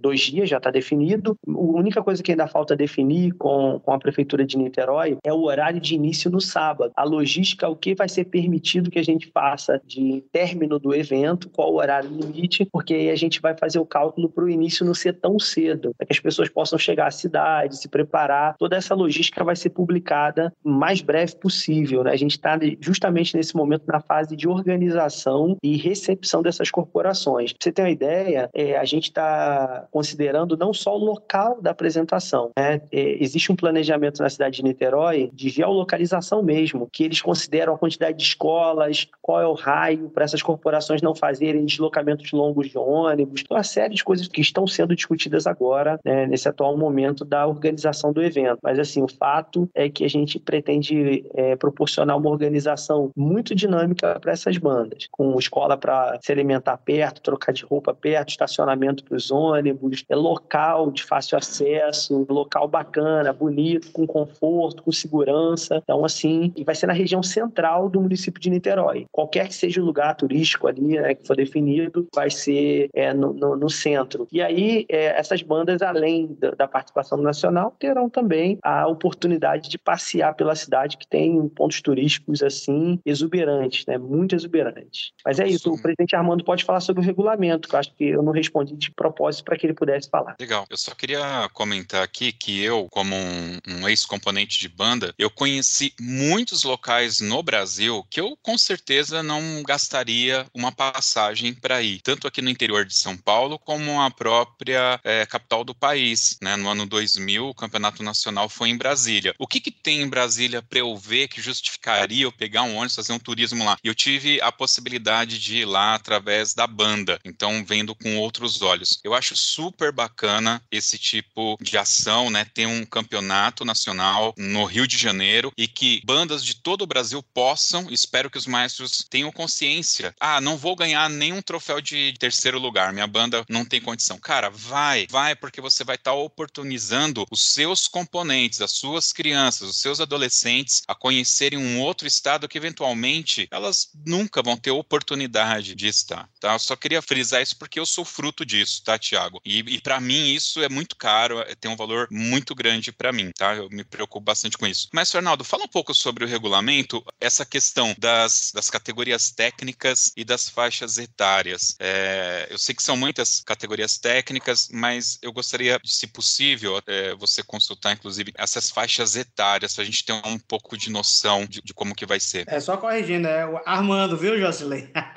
O que, que eu falei? É porque você sempre fala, quer falar Arnaldo, é porque Arnaldo. tem uma questão do Arnaldo. Desculpe, me desculpe, um bem. beijo Não, pro Arnaldo, nosso amigo locutor aí. É, é por isso que eu tô falando, também um grande abraço e um beijo pro meu amigo demais, que vai ser o nosso locutor oficial novamente, viu? É um cara sangue bom que está sempre com a gente. Legal. Deixa eu te falar, em relação à, à faixa etária, a única questão que nós é, discutimos esse ano no regulamento é porque a gente tem visto né, muito pouco essa questão de categoria de infantil, né? Sim, São pouco, é pouquíssimas as bandas na categoria infantil. O que é que nós fizemos? Assim como nos anos anteriores, nós demos o prazo, por exemplo, esse ano de 2022 nós teremos categoria infantil, infanto, juvenil e sênior. Mas caso a gente não tenha uma quantidade suficiente desse ano e no ano que vem, e será também pela questão da pandemia, nós vamos colocar em dois anos essa experiência, nós vamos é, ter que fechar a categoria infantil, tá? Isso é uma questão que foi bastante discutida pela questão justamente de nós não termos aí é, a quantidade suficiente de bandas que represente para nós termos o nacional. Até porque quando a gente fala de nacional, a gente tem que ter pelo menos que a gente tenha uma representatividade de no mínimo três estados que tem essa categoria, né? Então, é, foi isso que foi discutido. Em relação a mais uma, vamos manter categoria infantil, infanto, juvenil e sênior. Com a questão da categoria técnica, a, nós tivemos algumas alterações, né? no caso das categorias técnicas. É, em relação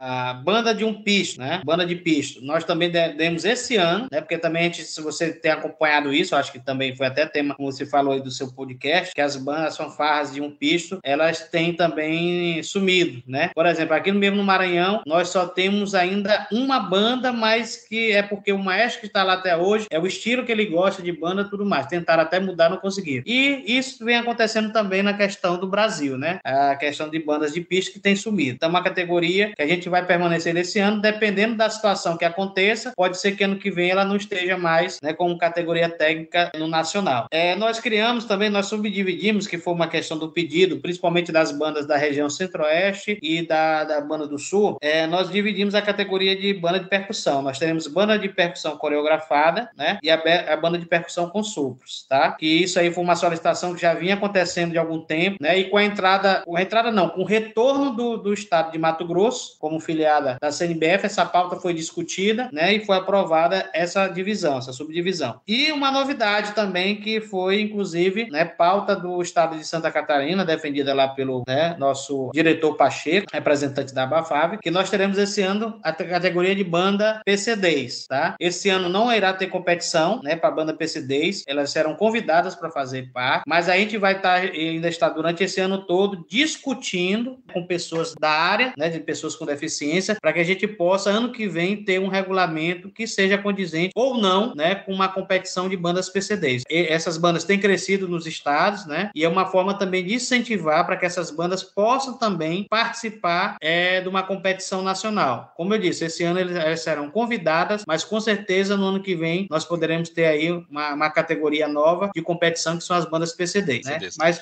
deixar aqui um aviso para os nossos ouvintes que talvez não conheçam o que, que é o, PCD. É, nós temos aqui um podcast como é fazer banda aí, lá da região sul. Participou lá a maestrina, puxa, fugiu o nome dela na hora que falar, acho que é Célia Moser, e ela é maestrina de uma APAI. Então, são pessoas que têm uma deficiência física ou mental, tá? E, e tocam ali instrumento. E ela era uma das que levantava essa bandeira. Então, se vocês têm alguma dúvida, tem lá um podcast que já está um pouco mais explicado. E aí o, Ar o Armando, ele não precisa ficar entrando no detalhe, tá? Só isso, Armando, obrigado. Não, beleza. Como eu disse, essa é uma categoria nova que nós estamos implementando. Esse ano é ano de, de uma experimentação, como convidados, como eu já falei, e ano que vem, que Deus quiser, se der tudo certo, nós teremos essa categoria mais. E as outras categorias são normais do que sempre a confederação é, vem realizando, né? É uma categoria nova também que já estamos experimentando de algum tempo, que é a categoria show, né? Que é uma categoria que tem crescido também nos estados, que a gente vai permanecer com a categoria show, né? E as demais categorias, banda de percussão, banda marcial, nas suas subdivisões, as fanfarras, né? as bandas sinfônicas, né? Que terão também seu espaço na competição. Então, nada de muito novo, a não ser essa subdivisão que aconteceu, né? Da banda de, de, de percussão, né? E do nós acrescentarmos a, a, as bandas PCDs, né? Que, como eu disse, foi, inclusive, foi incentivado também por essa maestrina que chegou com o Pacheco no Congresso, fez uma defesa muito belíssima disso, como outros também, outros que colaboraram com essa defesa, e nós prontamente aceitamos essa inclusão. Muito bem. Esse regulamento que está em vigência no momento, ele já foi discutido, não haverão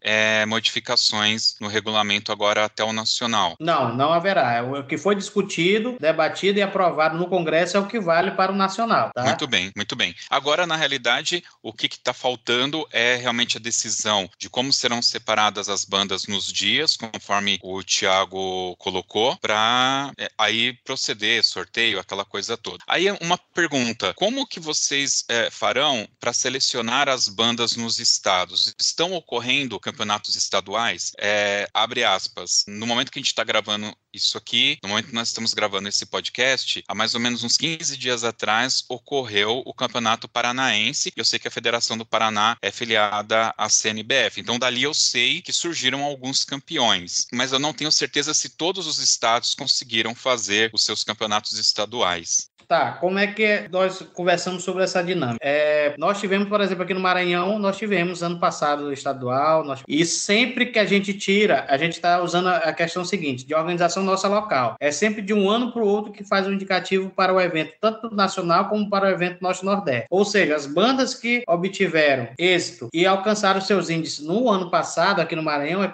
já estão indicadas para participar do Nacional e do Norte-Nordeste. Outros estados também acontece dessa maneira. Tem estados que conseguirão fazer né, seu evento bem antecipado para que possam mandar é, seus representantes estaduais. Como nós tivemos esse problema da pandemia, o que, que também nós sugerimos lá e que houve esse diálogo e houve também a questão da seguridade para as entidades é, estaduais, que nós pudéssemos tirar a última também competição, caso não haja tempo do, do Estado realizar, né, com antecedência seu, seu estadual, que é o último, o último evento, no caso é de 2019, essa classificação prevaleça agora para 2022. Porque o que é que nós falamos? Com a questão da pandemia, a gente não quer prejudicar ninguém, né? O que a gente quer é que os estados possam participar e que possam estar mandando seus representantes estaduais. Caso haja alguma dificuldade dos estados em relação a. Porque nós estamos também, você sabe, José, no ano atípico, né? Você sabe que ano de eleição é sim, problema para as bandas, né? O cara, quando está lá no interior, quando está mesmo na capital, aí tem aqueles governos que prometem que vão fazer tudo e de repente o, o gestor não ganha, aí ele já manda despachar dizendo que não, porque ele vai ter que pagar dívida, que ele tem que fechar o caixa, que nesse momento, viagem para a banda não é prioridade. Como também nós temos outros casos que acontece, aconteceu aqui conosco no Maranhão, que o gestor ganhou, ele disse, ah, mas infelizmente eu não tenho como mandar porque nós gastamos muito com essa questão, a gente tem que botar o caixa em dia. Então, tudo isso a gente conversou, porque são realidades que a gente já conhece de, de, dos estados. Então, nós queremos é o quê? Incentivar, nós não queremos excluir, nós queremos incluir, e incluir da maneira correta. Então, vão ter estados que vão indicar os melhores classificados de 2019, tem estados que funcionaram seus campeonatos como nós, que vão indicar os do ano passado, e tem estados que vão indicar os campeões desse ano para estar representando seu estado no nacional. Legal. Também em função da pandemia, Armando, algumas associações modificaram as suas faixas etárias, uh, ou seja, aumentando a idade um ano a mais, enfim, ou colocando aqueles 5% que normalmente tem, subindo para 10%, enfim, mexendo ali nessa porcentagem para dar chance para aquelas pessoas que participavam da banda e por causa dessa mudança de faixa etária não vão poder mais tocar. Nesse âmbito, é, a CNBF se vai se posicionar de alguma forma? Foi pensado nisso? Ou faz parte do jogo, enfim? Não, mantivemos a questão da idade como a gente sempre fez. A gente não teve modificação e também aquela percentual de 5%, né, acima da idade, respeitando até 3 anos, nós mantivemos. Nós não mexemos isso no regulamento. Como eu disse, a,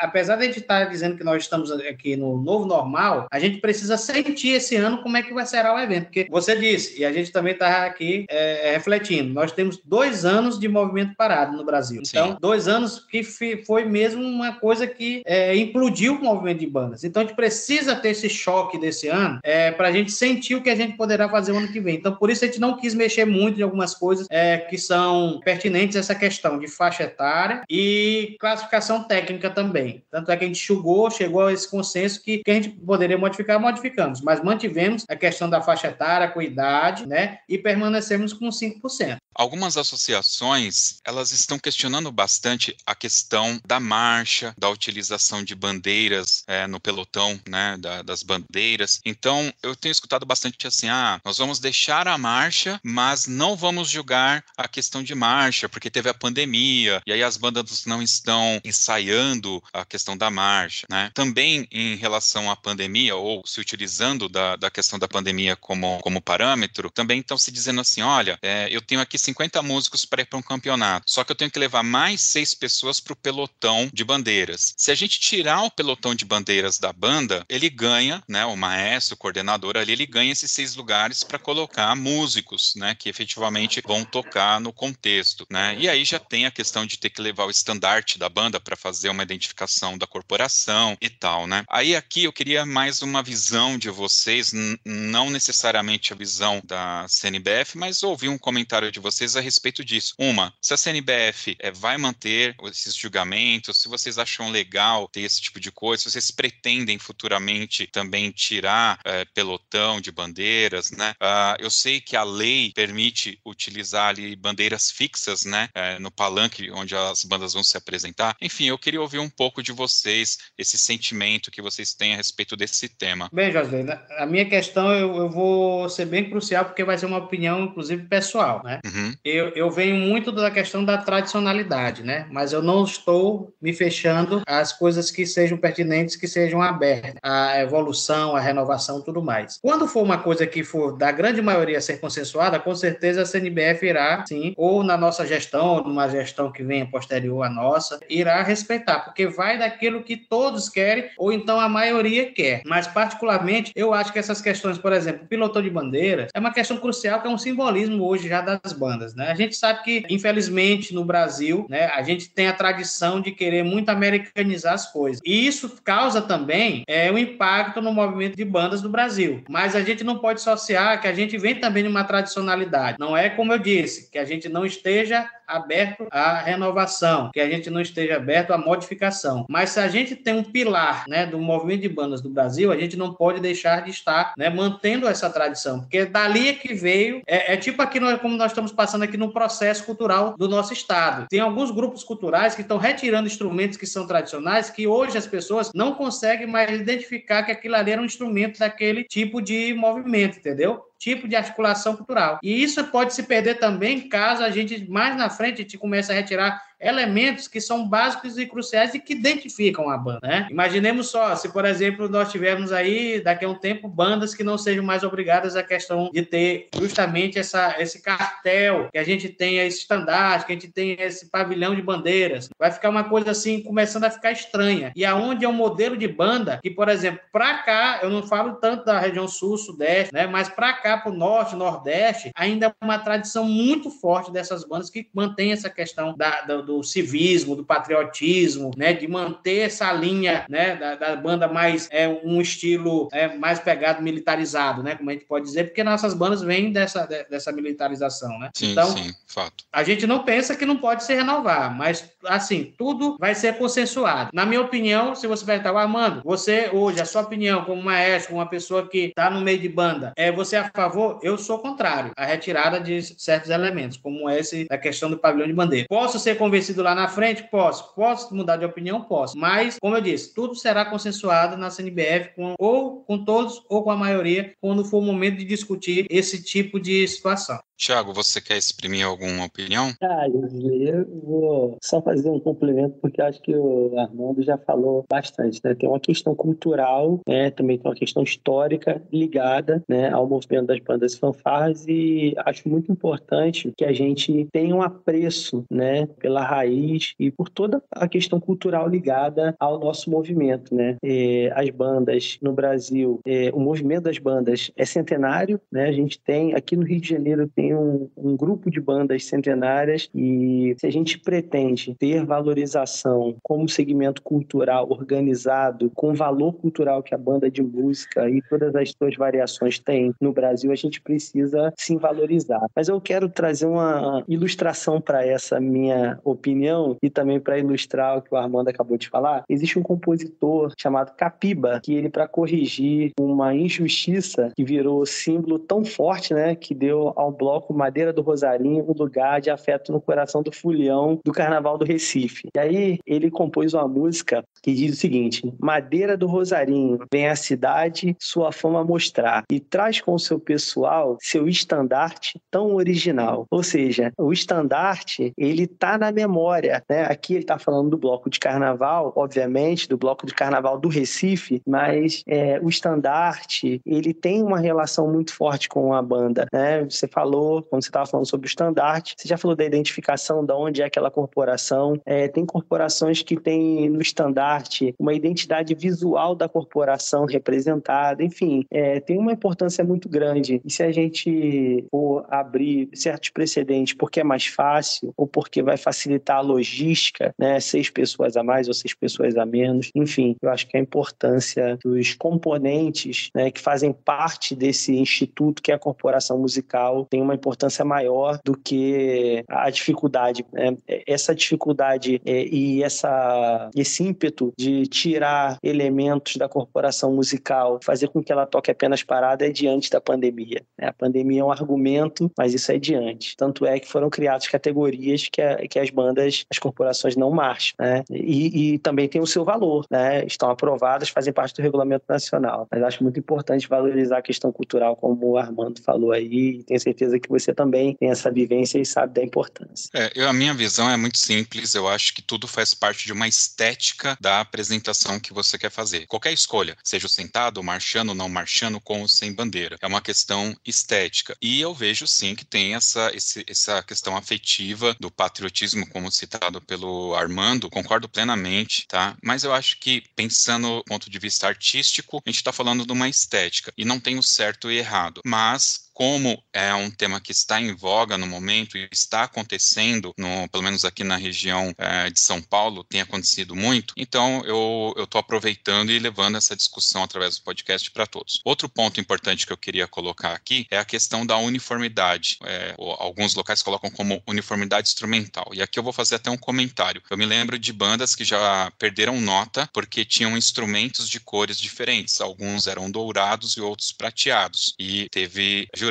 ao meu ver, não de uma forma justa, mas é uma opinião minha, né, visto que a gente está falando de um instrumento que é bem caro, né, e há ocasiões que o próprio músico leva seu instrumento para tocar na banda, acho que fica complicado ter uma nota é, baseando na cor do instrumento. Porém, é, uma outra coisa que já está acontecendo há alguns anos, e a primeira vez que eu, que eu me lembro, acho que foi em 2017, que eu citei isso no, no nosso grupo da confraria, e eu escutei assim alguns mais falando: ah, mas isso não tem problema. Que é o seguinte: bandas se apresentando de calça jeans e camiseta ou de um agasalho e não utilizando o uniforme de gala, tá? Eu entendo, tá? Para não, não deixar aqui que eu não, de uma forma que eu não tenha essa sensibilidade com as corporações, é claro que eu entendo que um uniforme de gala é caro, né? E muitas corporações não têm o dinheiro para comprá-lo. Porém, o que, que aconteceu? Eu vi uma banda que tinha um uniforme, eu já tinha acabado, assim, eu fui em dois campeonatos na sequência. Em um campeonato tava todo mundo de uniforme de gala, e no subsequente, todo mundo de, é, é, de agasalho. E aí eu falei, olha, pessoal, esse negócio acho que não é legal. Isso eu tô falando lá em 2017, tá, pessoal? Não foi ontem à tarde, não. Só que eu tô vendo que isso tem tomado algumas proporções. E recentemente teve um campeonato onde a campeã desfilou de calça jeans e camiseta, tá? Eu vou colocar aspas, porque é o modo de dizer, né? Não estava com uniforme de gala. E aí eu tento me colocar na posição de um maestro de uma banda municipal que fica o dia inteiro na cabeça do prefeito para comprar um uniforme. E aí, quando reside ali um, um, campeonato, por exemplo, esse nacional da CNBF, e aí o prefeito fala: pô, você fica me pedindo aí uniforme, a banda que ganhou nem uniforme tem, né? Então eu fico pensando se isso não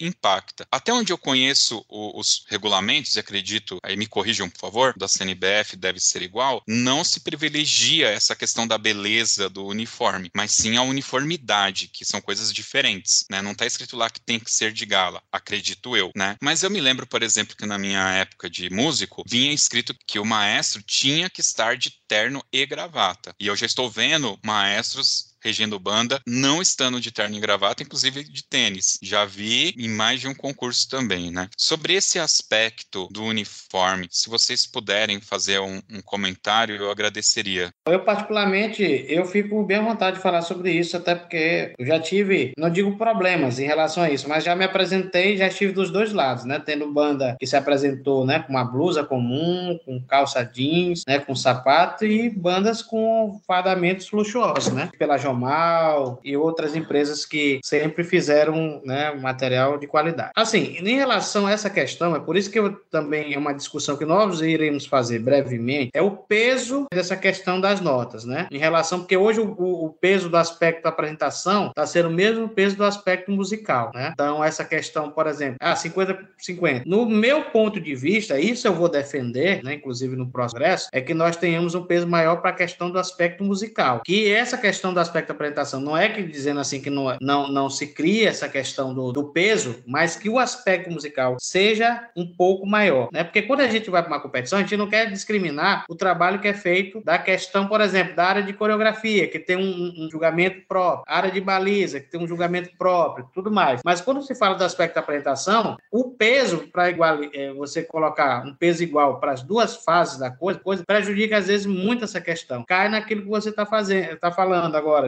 A questão do fardamento, né? Ah, realmente acontece isso. Ah, o cara, você pediu um fardamento, mas a banda que ganhou tá com fardamento é simples, né? Mas a simplicidade às vezes não quer dizer, né, que ela tem que ser menos nem mais do que a questão do fardamento, né, de luxo no caso, né? Como eu também já ganhei fardamento baseado nesse outro ponto, né, dizendo assim, poxa, nossa banda foi, isso aqui que é uma banda padrão me ganhou da nossa banda porque estava com fardamento melhor. São argumentos que são utilizados até para você conquistar ou material, instrumento ou o próprio fardamento. Então, são coisas que a gente são delicadas que a gente vai ter que estudar muito muito em relação a isso. Mas o que é que acontece? Quando vem para o lado do instrumental, eu particularmente, eu, eu, por isso que eu falo sempre que tem que se conversar com jurados antecipadamente numa competição. E outra coisa, essa questão de capacitar os jurados sempre foi uma defesa que eu fiz. Até porque não adianta você pegar também, como aconteceu muito isso, ou pegar um maestro da Orquestra Sinfônica de São Paulo, por exemplo. O cara tendo uma bagagem, né, maestro da orquestra, e de repente ele está julgando uma banda infantil, uma banda de corneta infantil, é ele de repente tem um olhar de igualar a banda por uma questão do trabalho que ele desenvolve numa orquestra. Então isso já aconteceu muito e foram prejudiciais para muitas bandas em relação a competições de CNBF e outras competições. Por exemplo, nessa questão do material que você falou, poxa, como é que o cara vai lá? Uniformidade instrumental. O cara olha os trompetes todos novos, mas aí tem três pratas, tem um dourado, tem outro jateado, aí quer dizer que tá, né, sem uniformidade, porque para ele ele vai olhar que o uniforme, se todos os trompetes lá, os trombones tiverem pratas, né, tudo da mesma cor. E não é isso que a gente quer julgar, né? A gente não quer julgar essa questão de cor de uniformidade do, do instrumento, mas sim a preservação. Aí é uma outra coisa. Você olhar, né, que não há uma preservação, né, dos instrumentos, aquela coisa toda, aí pode ser uma coisa que você possa ter como parâmetro para dar uma nota que não seja condizente com aquilo que se espera. Mas essa questão do material de cores diferentes, eu acho que vai muito da cabeça do jurado. Mas como eu disse, toda entidade ela tem que fazer o antes, conversar com o jurado, fazer uma capacitação, estar tá dialogando e outra coisa. Tanto é que a gente está montando esse ano, novamente, o nosso banco de dados dos jurados. Cada estado vai estar tá enviando jurados do aspecto musical, aspecto de apresentação, baliza e tal. Nós vamos ter um, um grande quadro de jurados que nós, dentro desse quadro, nós vamos estar escolhendo essas pessoas que irão estar julgando não só o nacional, mas julgando outros também eventos que sempre nos pedem, né? O apoio da confederação para que mande jurados,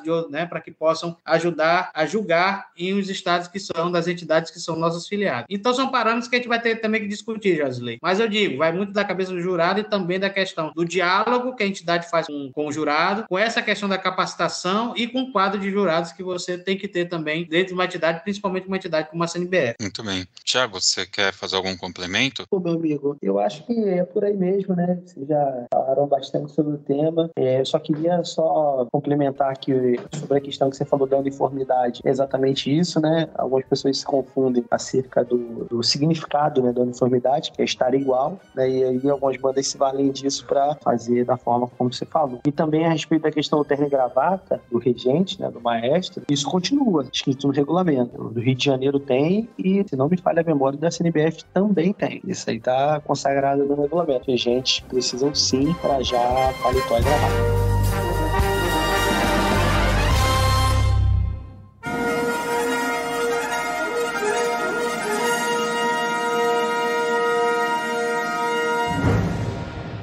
Legal. Armando, demorou, mas valeu muito a pena. Eu achei muito bacana esse bate-papo que a gente teve aqui. Tiago, também, receber você mais uma vez aqui, para mim é uma honra, um prazer. Muito obrigado a apresentação de vocês, a participação de vocês aqui. E aqui no final a gente sempre abre um espaço aqui para um comentário final de vocês, fazer um agradecimento, cobrar uma dívida, enfim.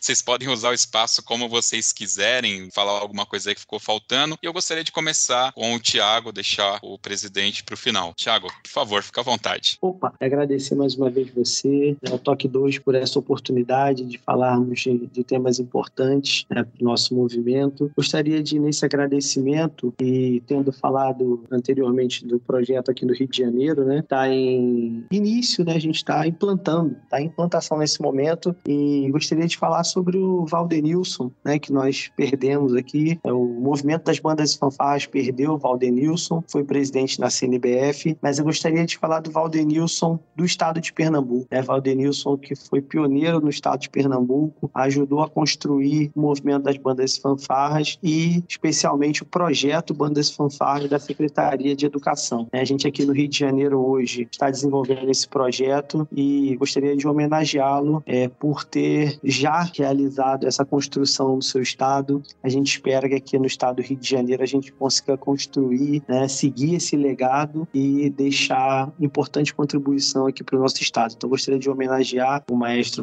Valdenilson Costa, do estado de Pernambuco, e mais uma vez agradecer a oportunidade de aqui representar a CNBF, Confederação Nacional de Bandas e Fanfarras, que é a entidade maior do nosso país na representação do segmento das bandas e fanfarras e também meu querido estado do Rio de Janeiro. Obrigado a você, Josisley, mais uma vez, e ao nosso presidente Armando Nobre por dividirmos aqui esses momentos de conversa e conhecimento. Obrigado. Show, valeu, Tiago. Obrigado você. Maestro Armando Nobre, por favor, fique à vontade. Josley, primeiro agradecer a Deus por esse momento, né? Que nos proporcionou de estarmos aqui tendo essa conversa. Eu, eu até, como você sabe, realmente demorou um pouco, porque eu sou, eu sou muito de agir, eu não sou muito de falar, né? Essa questão de entrevista às vezes não ficou muito para mim, né? Mas aí tem desafios que a gente tem que aceitar e eu aceitei esse desafio. Eu tenho certeza que vai ser salutar, né, para todos nós essa questão da nossa participação. O Tiago faz uma homenagem, né? E a qual nós iremos estar, é, estar fazendo essa homenagem no Campeonato Nacional para o Valdenilson. O Valdenilson é uma pessoa que representou muito bem o momento que passou na CNBF, representou muito bem o movimento de bandas de Pernambuco e se transformou numa pessoa que foi teve seu trabalho reconhecido nacionalmente, né? E como eu disse, em relação à nossa amizade, nós éramos muito próximos e tenho certeza que de onde ele estiver, ele vai estar lá assegurando e nos apoiando para que esse movimento não morra, né? Porque como ele sempre falou, era o sonho dele de ver o Brasil realmente se transformando num projeto grande, um projeto macro, como é desenvolvido no estado de Pernambuco, né? E essa homenagem vai ser simbólica, né, para nós, porque nós temos, assim, essa dívida com o Valdenilson em relação ao trabalho que ele desenvolveu pelas bandas do Brasil. Agradecer também a minha diretoria, né, que acreditou nesse nosso projeto e está conosco até hoje, né, dizendo que eu sou muito grato por ter diretores maravilhosos e que trabalham em comum acordo e nos apoiam naquilo que nós estamos aí querendo realizar. Agradecer a todos os estados filiados que nós temos, aqueles que continuaram conosco, aqueles que retornaram após a, nós assumirmos a confederação, aos estados novos que estão né, solicitando a filiação junto à CNBF, né, que cada dia essa família está crescendo e isso fruto do, do nosso trabalho, da nossa diretoria e principalmente desses pilares que eu falei para você lá no início. Nós queremos trabalhar dentro da moralidade, dentro da legalidade e dentro da impessoalidade. Como eu disse também, a CNBF se transformou numa CNBF de todos e para todos. E todos aqueles que quiserem contribuir, que quiserem sugerir, que quiserem dialogar, que quiserem criticar também, nós estamos abertos às críticas, né? desde que sejam críticas construtivas, para que possamos melhorar o trabalho que a gente vem desempenhando é, à frente da CNBF.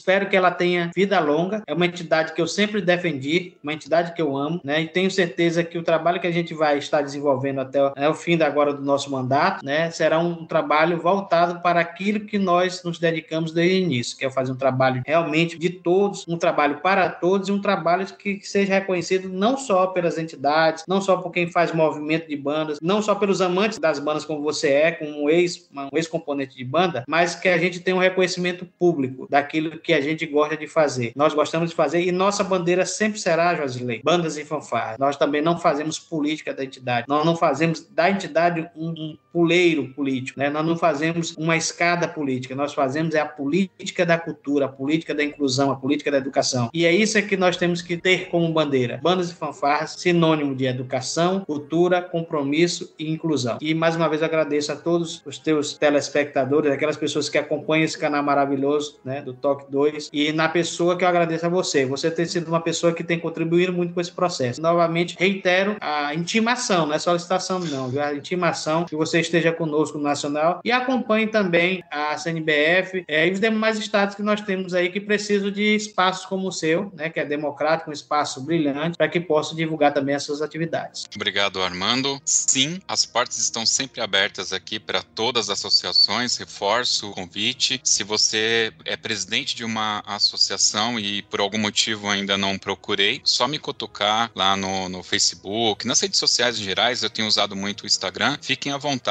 para a gente vir aqui e bater um papo sobre bandas e fanfarras. Muito bem. Vamos agora então para as dicas culturais.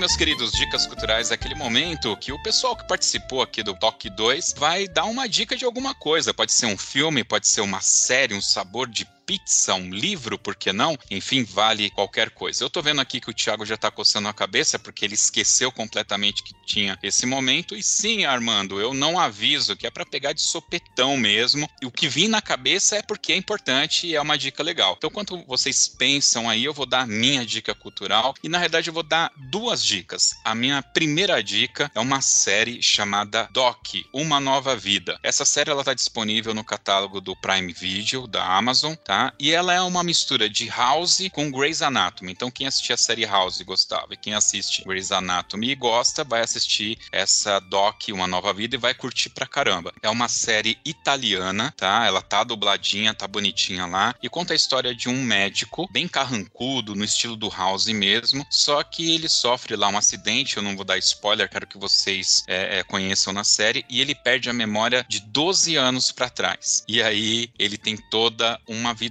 efetivamente nova, porque ele tem uma oportunidade única, que é de refazer a vida dele do jeito que ele quer, porque ele não lembra de nada. Cara, é uma, uma série muito gostosinha, muito boa para assistir aí numa tarde de sábado, depois do almoço, aquela. Cara, é muito bacana. E eu acho que eu já dei essa dica aqui, mas eu tô reforçando porque saiu agora a segunda temporada. E realmente é uma série muito legal. E a segunda dica que eu vou dar é o seguinte: hoje nós temos vários é, streamings para assistir filme. E se torna caro se você for lá e é, assinar um de cada vez. Se você tiver uma conta na, no Mercado Livre, você consegue, por um valor pequeno, assinar vários. Então, se você vai pagar no HBO Max, por exemplo, 40 reais, você consegue assinar pelo menos três desses streamings se você tiver uma conta do Mercado Livre, tá? Então, pessoal, escuta eu falando de muitos streams, parece que eu sou rico pra caramba aqui. Não sou, pessoal, é que eu fui procurar lá e achei essa promoçãozinha, então eu consegui acessar três ali num valor bem, bem bacana. Não vou falar o valor, acessa lá, acredite, né? É, fica bem mais barato e você tem acesso a tudo isso aí. Não estou ganhando nada pela propaganda, mas acho que é uma dica. Todo mundo aí está contando moeda, é o meu caso, e é uma opção aí para família aí, quem tem criança que assinar a Disney, por exemplo, tem lá nessa promoção, beleza? Então, essa é a minha dica, é Doc uma nova vida e faça sua assinatura através do Mercado Livre que sai mais barato. Beleza? Vamos deixar o Armando por último, Thiago. Você já pensou aí na sua dica cultural? Pensei sim, uma dica cultural para os mestres de banda do Brasil inteiro. O professor doutor Lélio Alves, que é um maestro aqui do Rio de Janeiro, da FAETEC de Marechal Hermes, também é professor da UFBA, né, da Universidade Federal da Bahia, cadeira de trombone, ele é daqui do Rio de Janeiro, e ele escreveu um livro, ele organizou, na verdade, o um livro com Davi também e com Marco Túlio. O nome do livro é As Bandas de Música e Seus Mestres, né, é, com, com parceria, patrocínio pela FAPERJ, Fundação de Apoio à Pesquisa do Estado do Rio de Janeiro, Janeiro e é um livro fantástico que trata das bandas de música e o processo educacional. Então fica aí essa dica. A gente no Rio de Janeiro aqui na Faberge, a gente ganhou uma quantidade boa de exemplares que a gente doou para os maestros das bandas do Rio e ainda temos alguns exemplares. Se o Josisley vier aqui ao nosso campeonato estadual, vai ganhar um exemplar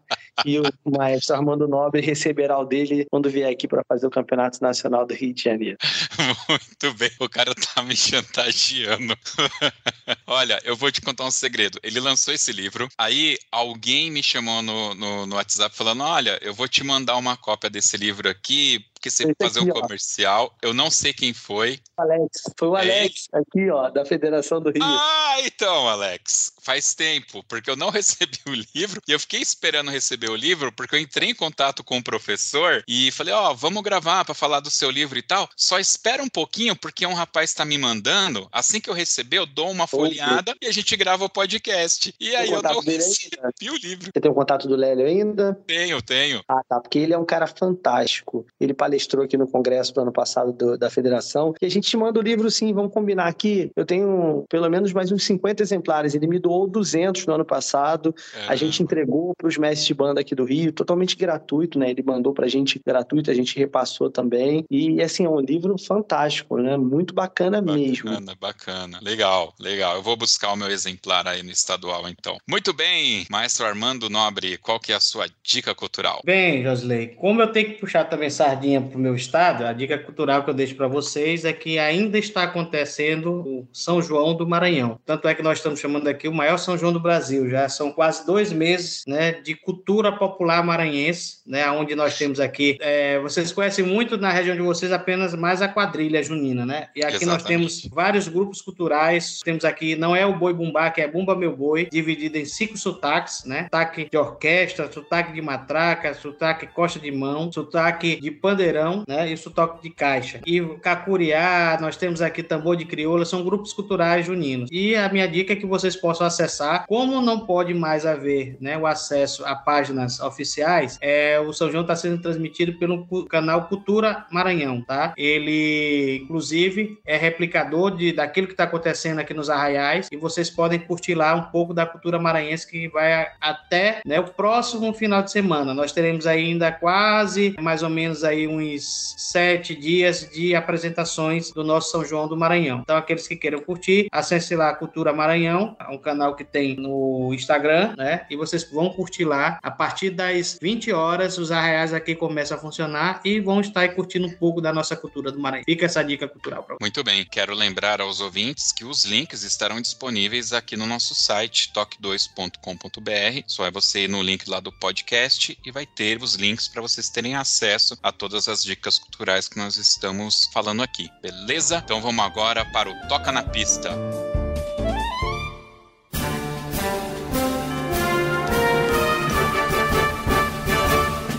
Bem, meus queridos, Toca na Pista, aquele quadro que faz menção às bandas e fanfarras que desfilam nas avenidas e ruas aí por todo o Brasil. É aquele momento que o nosso convidado vai escolher uma música pra gente ouvir aqui no final. Obviamente, maestro Armando, não pode ser qualquer música, tem que ser aquela música do coração. Não precisa ser uma música de banda ou, de orquestra, pode ser qualquer música, mas tem que ter uma história aí, o porquê que você tá escolhendo essa música. E aí eu vou fazer uma proposta. Como nós nós estamos aqui com dois convidados, eu vou pedir para o Tiago escolher a música de abertura do podcast, que já vai ter tocado, tá, Tiago? Mas aí você pode escolher a música para a gente tocar lá na abertura do programa. E aí, enquanto o Armando vai pensando ele sobre a música dele, você tem alguma música, Tiago? Ah, tem sim. Cape Horn. Cape Order. Do, do Otton M. Schwartz. Ah, tá. Fantástico. Tem podcast aqui com entrevista é, com o Otton. Trompa solo. Show de bola. Tá aí a música do Thiago. Por que essa música, Thiago? Na verdade, eu tô aqui pedindo em homenagem ao Alex. Eu acho ela linda, mas todo,